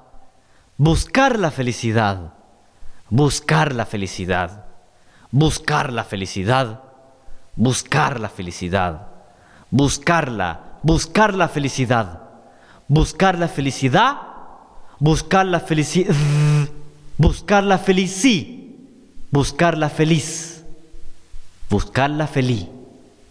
Buscar la feliz. Buscar la fel. Buscar la fel. Buscar la fel. Buscar la fe. Buscar la fe. Buscar la fe. Buscar la f. Buscar la f. Buscarla. Buscarla. Buscarla. Buscarla l. Buscar. Buscarla l. Buscar. Buscar. Buscar. Buscar. Buscar. Buscar. Buscar. Busc. Busc. Busc. Bus. Bus. Bus.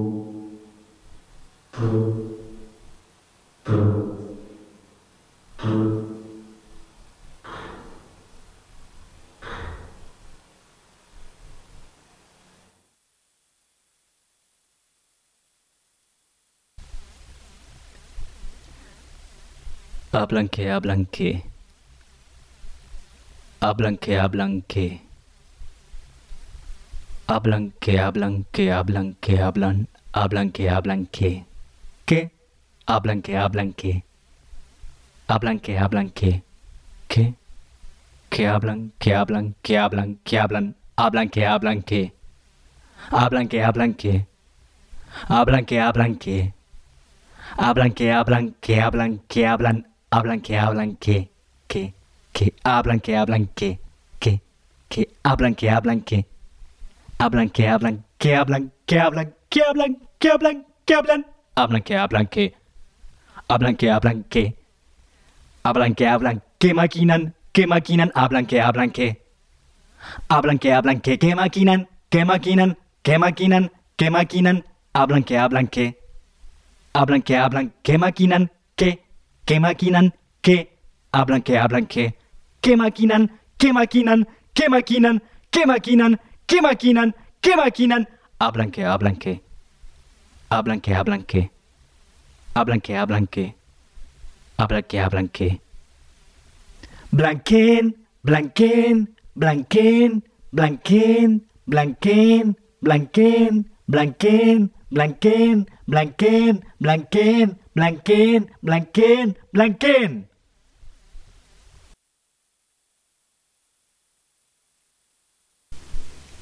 enorme, enorme, enorme, enorme, enorme, enorme, enorme, enorme, enorme, enorme, enorme,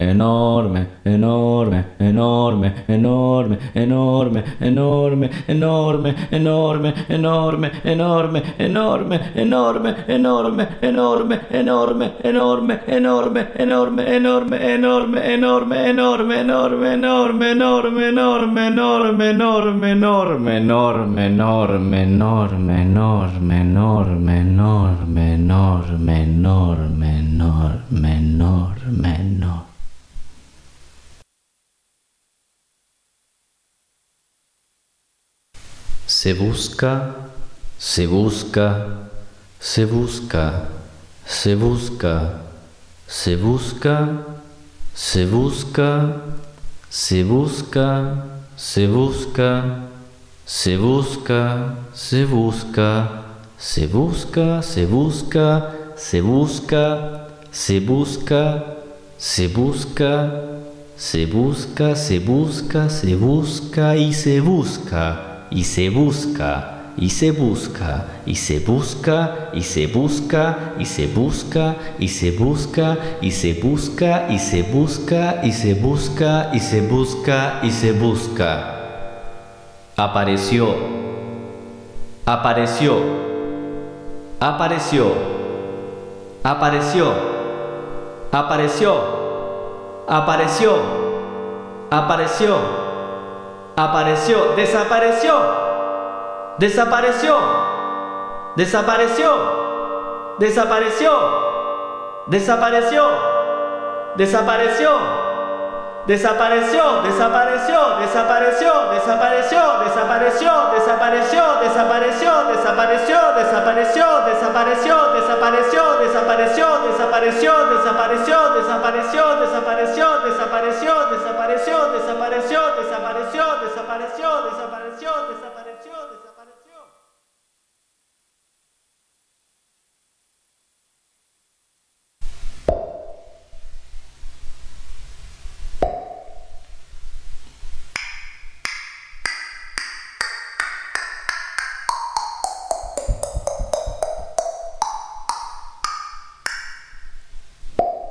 glow, glow,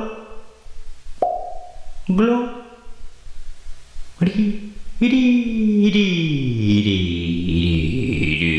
itty, itty, a, a, o, a, o, a, o, glow, a, o, a, o, a, o, glow.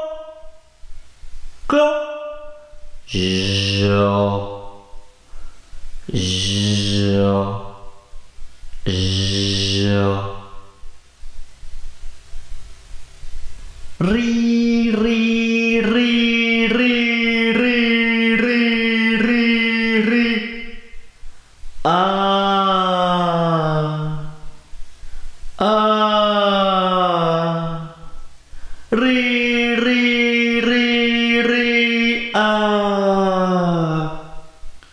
九。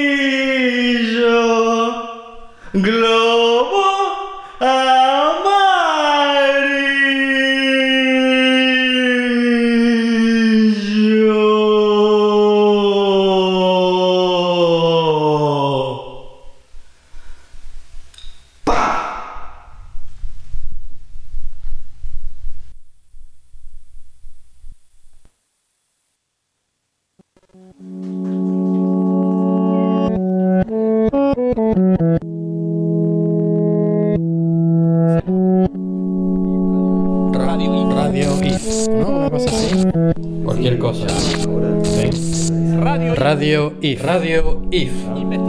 Investigaciones del futuro. Radio IF. Ahora. La radio de las investigaciones del futuro. Radio IF. Investigaciones. No lo de ya. Radio IF. Investigaciones del futuro. Radio IF.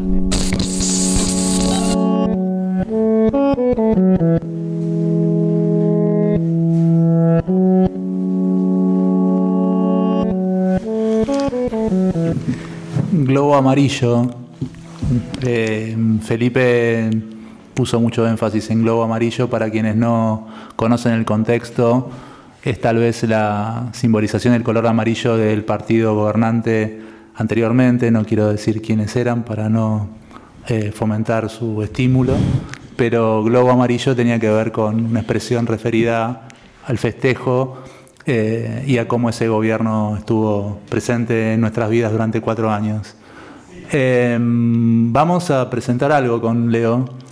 Sí, el segmento que viene es eh, una suerte de collage eh, sonoro de alguien que viene trabajando con collages eh, visuales, pero que para nosotros es mucho más.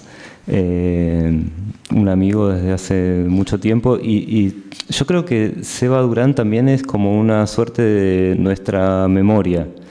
Eh. Es muy loco eso. Sí, ¿no? sí, e- es, es encontrarse con alguien de repente que sabe más de nosotros que nosotros mismos porque él ha registrado todo lo que nos fue pasando en tres años en el IF y en un punto Sebastián es como muy importante para nosotros, así que no queríamos que hoy no estuviera cuando estamos volviendo a, a estar en este espacio y a hacer algo eh, en equipo y, y juntes y entonces bueno, eh, Seba Durán va ahora a ensayar este collage eh, sonoro.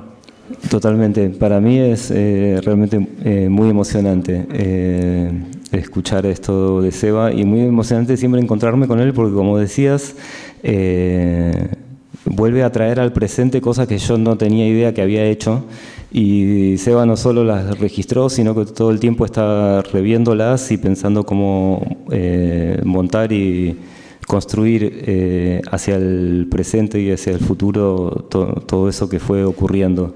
Así que bueno, Sí, la, referencia que se hacía en algún momento anteriormente al, ancho de banda y a, la, y a la cuestión del registro corto que teníamos del presente, en Seba eh, empieza a aparecernos, por, una cuestión también de la, de la amplitud de su registro, como una, valoración de la memoria. Y esa valoración de la memoria forma parte como de alguna, algo de lo que quisimos también contar antes cuando estábamos hablando del ancho de banda. Entonces, este, me parece esa, esa idea de pensar en los pasados, pero también en los futuros, eh, algo de eso hay también en lo que en lo que Seba representa para nosotros. totalmente. Creo que podemos dejar acá. Ahí vamos.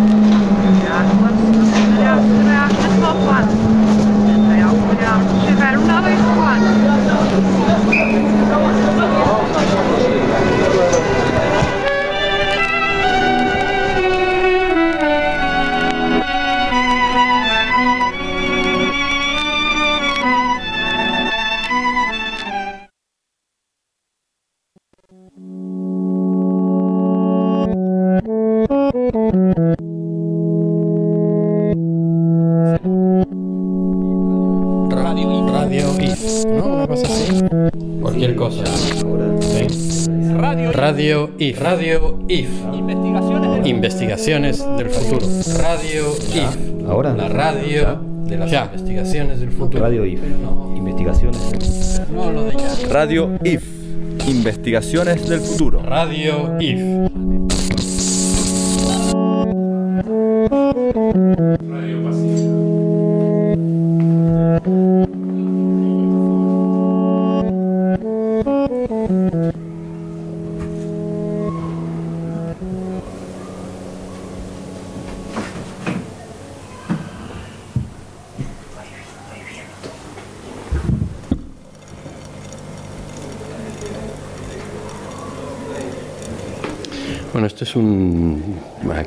Roger Colom, este es un poema del año pasado, em, siempre buscando elementos de realidad para, para poner en lenguaje. Em, estaba mirando eh, la página del, clima del día y me di cuenta que la página contenía un, poema involuntario eh, y es este, 24 horas de viento.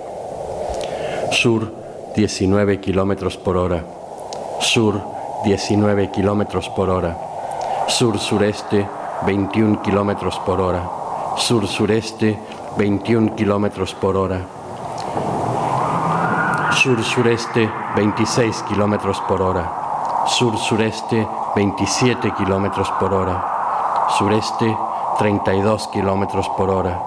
Sureste, 32 kilómetros por hora. Sureste, 34 kilómetros por hora. Sureste, 32 kilómetros por hora. Sureste, 34 kilómetros por hora. Sureste, 32 kilómetros por hora. Sureste, 32 kilómetros por hora. Sureste, 33 kilómetros por hora. Sureste, 30 kilómetros por hora. Sureste, 33 kilómetros por hora. Sureste, 32 kilómetros por hora. Sureste, 32 kilómetros por hora. Sureste, 32 kilómetros por hora. Sureste, 33 kilómetros por hora. Sureste, 32 kilómetros por hora. Sureste, 33 kilómetros por hora. Sureste, 35 kilómetros por hora. Sureste, 33 kilómetros por hora.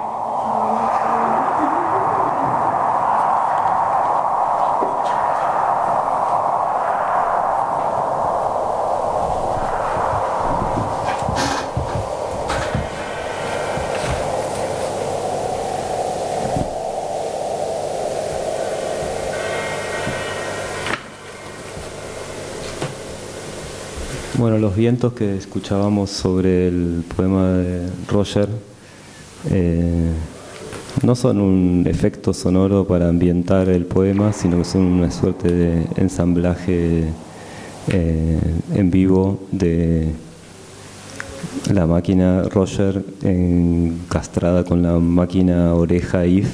Es una cuerda que está sobre la azotea eh, tomando el viento.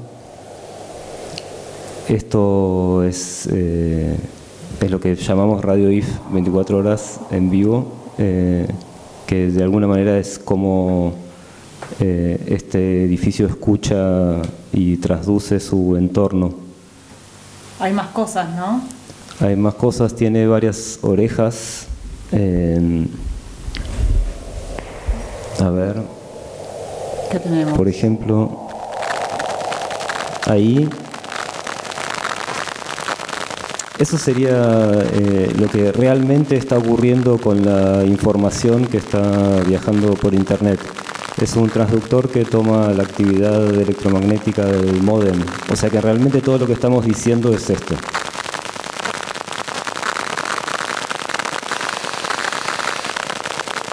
O al menos lo que entiende nuestro dispositivo.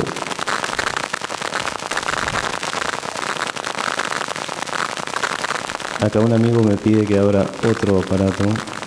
A ver, otra oreja.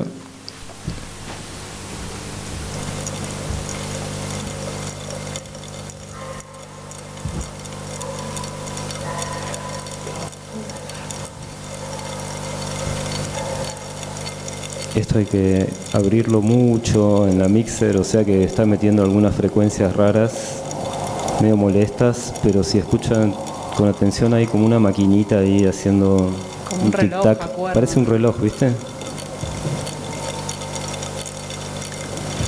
Este micrófono lo instalamos hace poquito eh, cuando mudamos las cosas eh, en el taller de- del entrepiso y tal. Tenemos un entrepiso en madera. Eh, y empezamos a, a- a escuchar que había actividad dentro de la madera, de- dentro de las vigas de- del entrepiso. Y básicamente lo, lo que estamos escuchando son una serie de taladros, no sé, son unos gusanos, ¿no? Un- Unos gusanos que en algún momento se convertirán en otro bicho, pero por el momento lo que están haciendo es eh, eh, os- comiéndose nuestra estructura, erosionando la estructura del entrepiso. Como nosotros le hacemos a otras estructuras, nos lo están haciendo. Una gota de nuestra propia medicina.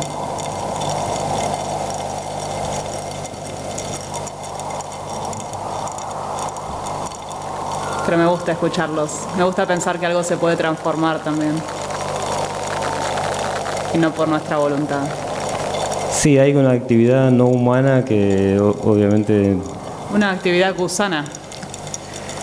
Me sorprende que un poco se, se escucha, si, si escuchamos el- la actividad electromagnética y ¿no? hay, hay como un, un reflejo ahí. Worms.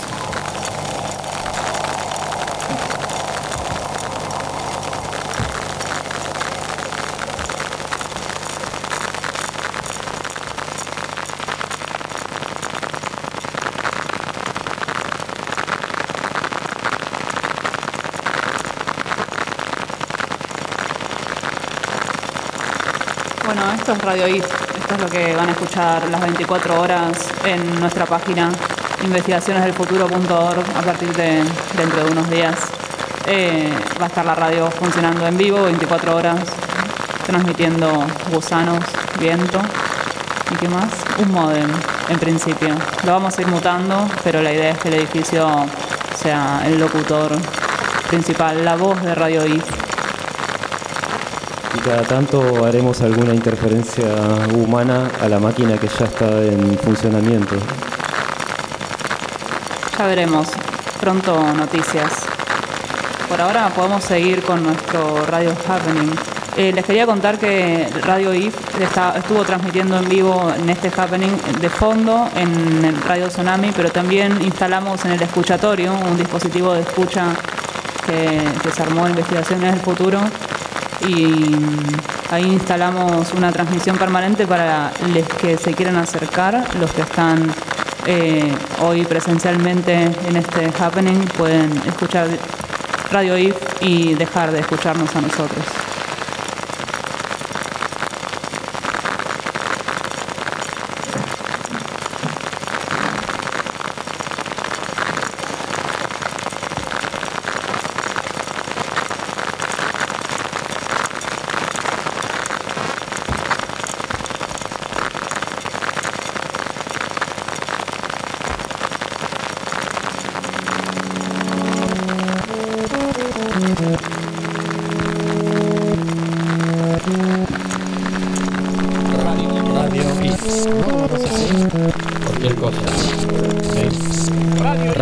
Radio IF. Radio IF.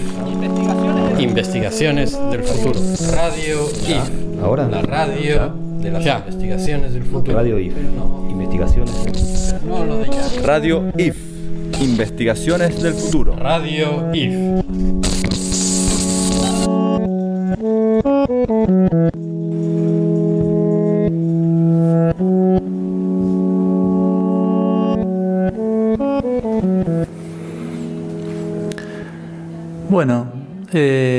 Lo que vamos a escuchar a continuación es eh, un acto, un acto que va a desarrollar Agustín Genú. Ustedes lo han escuchado recién conversando con Eduardo Costa.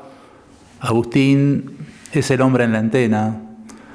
Hace dos años construimos el rascacielos temporario, una construcción precaria y permanente que está instalada en el patio de investigaciones del futuro subirá la estructura acompañado de una escalera, luego llegará hasta la azotea del edificio y montará un espectáculo en relación a una interferencia a esa antena, a esa cuerda que toma las señales que el viento nos da y que Leonelo recién nos explicaba, y esa interferencia con sus dientes será tal vez un símil de esos gusanos que están comiendo la estructura del precario también, pero permanente, entrepiso de investigaciones del futuro. Vamos a escucharlo, Agustín.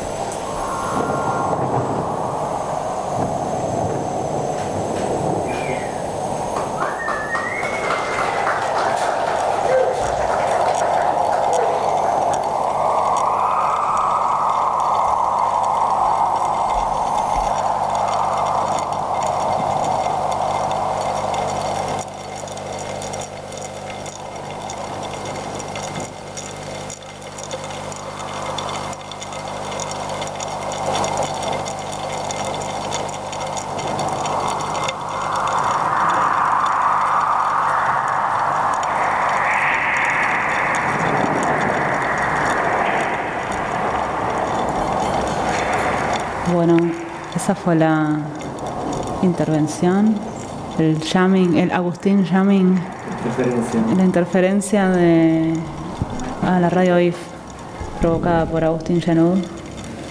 Eh, impactante, me hizo acordar esos cantos de los que hablábamos al principio de esta transmisión.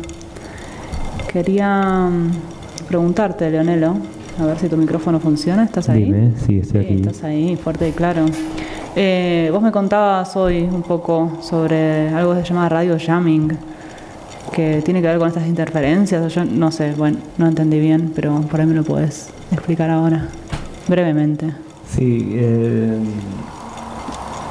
sí, jamming básicamente es la palabra en inglés para interferencias, pero se utiliza sobre todo para interferencias eh, intencionales, porque puede haber interferencias de radio, de, no sé, vieron que las radios funcionan a determinada frecuencia de onda eh, y ancho de banda, y pueden producirse interferencias eh, si un ancho de banda pinza a otro, si una frecuencia pisa a otra. O sea, como lo- los humanos eh, solemos estriar todo, ¿no? lotear todo. El- está loteada la Tierra y también está loteado el espacio electro- electromagnético.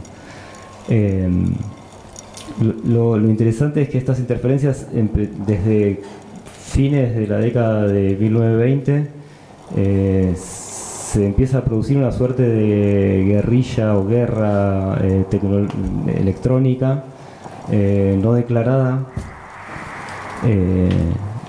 utilizando la potencia de ciertos transmisores y de ciertas antenas para pisar eh, determinadas frecuencias. Entonces, por ejemplo, medio que esto se desata cuando Como hay- invasiones serían. Claro, como eh, contrainformación, ruido que te impide percibir Entiendo. información, ¿no?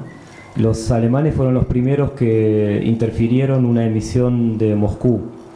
Y al toque, eso fue, no sé, fines de los 20, y al toque después, eh, a principios de los 30, eh, Moscú interfiere, no sé si Polonia, se empieza a generar como una especie de, de, eh, aparatología de interferencia del, de- de- del circuito de, las bandas electromagnéticas. Em,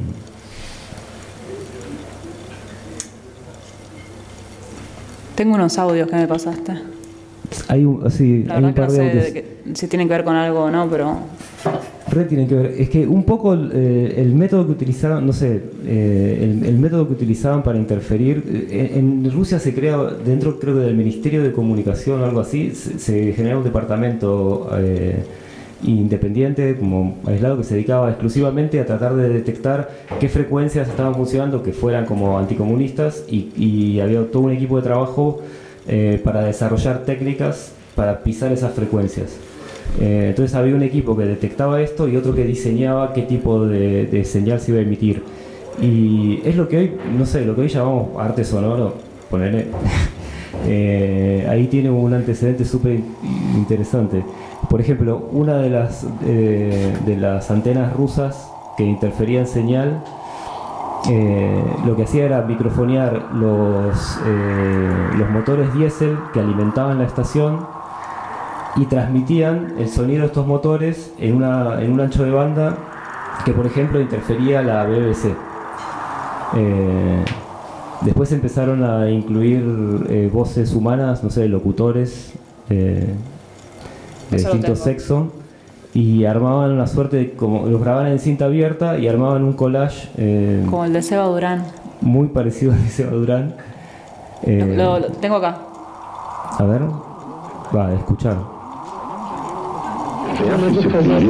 Председатель партии значит, это гарантия, что внешний торговый транс, АЭС, могли бы возглавлять французскую делегацию на 67 действующей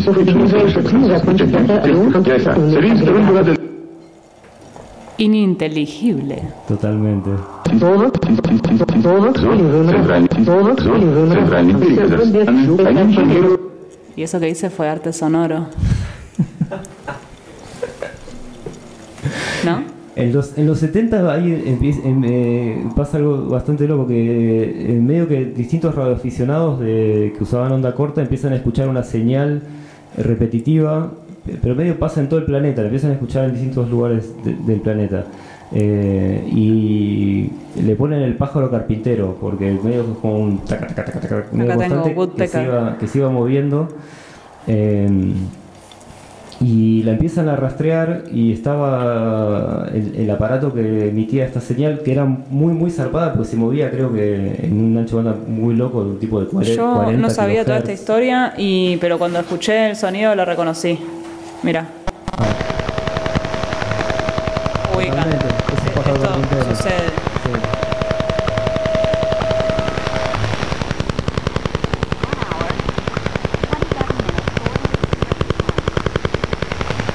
¿Se acuerdan de la operadora que te decía la hora? Sabés que esta señal se metía incluso en las líneas telefónicas, era tan potente, la empezaron a rastrear y la, la emisora estaba cerca de Chernobyl. Eh, era, es, es una, eh, todavía, está, todavía está ahí, no está funcionando, pero es una antena gigantesca que no es la clásica antena eh, como una especie de falo o algo así, sino que es un panel gigante de 800 metros de largo por 150 de, de, de antenas ensambladas eh, que parece que utilizaba en su momento como el 10% de la energía que producía Chernobyl iba a parar a ese aparato. eh, O sea que era importante. era súper importante. Eh, en realidad la cosa esta, después de que la estudiaron un cacho, eh, no era una antena para recibir información y tal, sino era una antena que emitía y en realidad era un radar. Emitía ondas a esta frecuencia que rebotaban en la ionosfera. La idea era conseguir un radar que pueda eh, ir más allá de la línea de horizonte. ¿no? Las, líneas, las ondas de radio viajan en línea recta. Entonces, si las mandás a determinada altura, nada, tenés un alcance. Pero si usás la ionosfera, que es la capa de atmósfera que está cargada eléctricamente con iones, eh, esto rebota y vuelve a rebotar en la superficie terrestre y vuelve a rebotar y así puede cruzar el globo. llegar más lejos, claro. Puede dar la vuelta, o sea, nada, tenían información. La onda de este bicho era construir un radar eh, que permitiera detectar si en Estados Unidos estaban mandando un misil nuclear. Era es- esa, Con un viaje. pájaro carpintero. Exacto. Muy bueno. Tenemos más.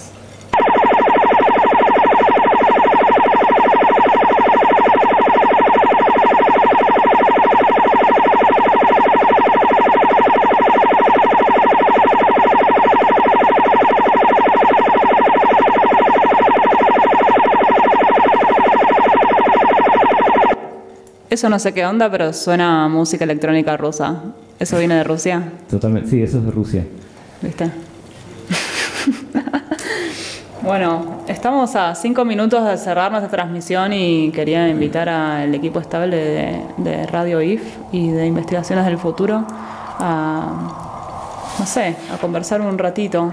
Nos olvidamos de decir que esta emisión estaba auspiciada por Muebles Rusafa, del mismísimo Adrián Naveiras, que también es eh, miembro estable del IF y nos está acompañando hoy eh, en su... eh, no sé, ahí, está ahí Adrián, entre nosotros. Y lo queríamos saludar y mencionar. Alguien diga algo, se está terminando la transmisión. Adrián, sí. No, pobre Adrián. Adrián bueno, está pero comiendo, estuvo bueno, ¿no? Está comiendo, está comiendo. Ah, ah, porque salió el guiso y no pusimos el sonido, pero qué macana.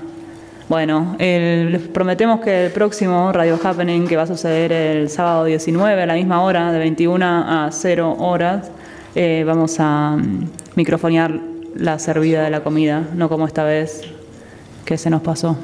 Vamos a comer como los gusanitos. Vamos a comer como los gusanitos. No, yo creo que voy a comer más rápido. Eh, les comparto el micrófono. Bueno, nada, nos vamos a volver a encontrar el sábado que viene, así que por hoy, digamos, lo que podemos decir es que tuvimos como una variación de transmisiones y de, y de efectos este, relacionados con esta cuestión este, de las antenas. Este, me parece que para la próxima estamos eh, ampliando un poco el espectro a que los territorios empiecen como a entrecruzar y entrelazar y esperamos tener para la próxima emisión del 19 muchas eh, cruces que empiecen a salir desde hoy, pero que nos empezaron a rebotar a partir de que fuimos conversando eh, sobre lo que fue dando esta transmisión, que para nosotros es nueva, que es algo que está fundándose y que nos va a permitir este, seguir en ade- adelante. Así que esta oportunidad que tenemos desde el Tsunami es poder eh, aparecer como Radio IF de acá hasta donde nosotros podamos. Hasta donde las antenas nos lo permitan y la tropósfera nos refleje. Bueno, muchas gracias, amigues, por haber llegado hasta acá. Quiero saludar a toda nuestra radio audiencia y la radio audiencia del Festival Tsunami, que seguramente están ahí esperando que esto termine para que venga lo que sigue.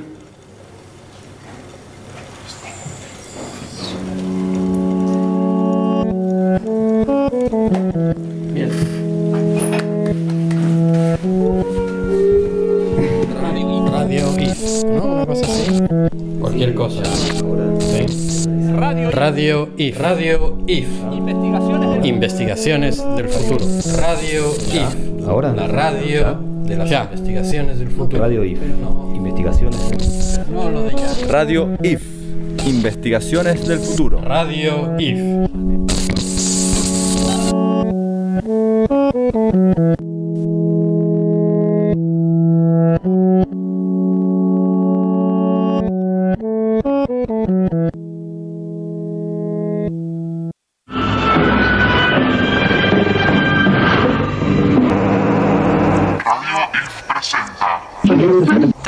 1. Antenas. Antenas. Antenas. Antenas. Un reflejo abstracto. El primero de los dos happenings radiofónicos realizados por IF Investigaciones del Futuro en el marco del Festival Tsunami de Valparaíso, Chile. Inauguración oficial de Radio IF.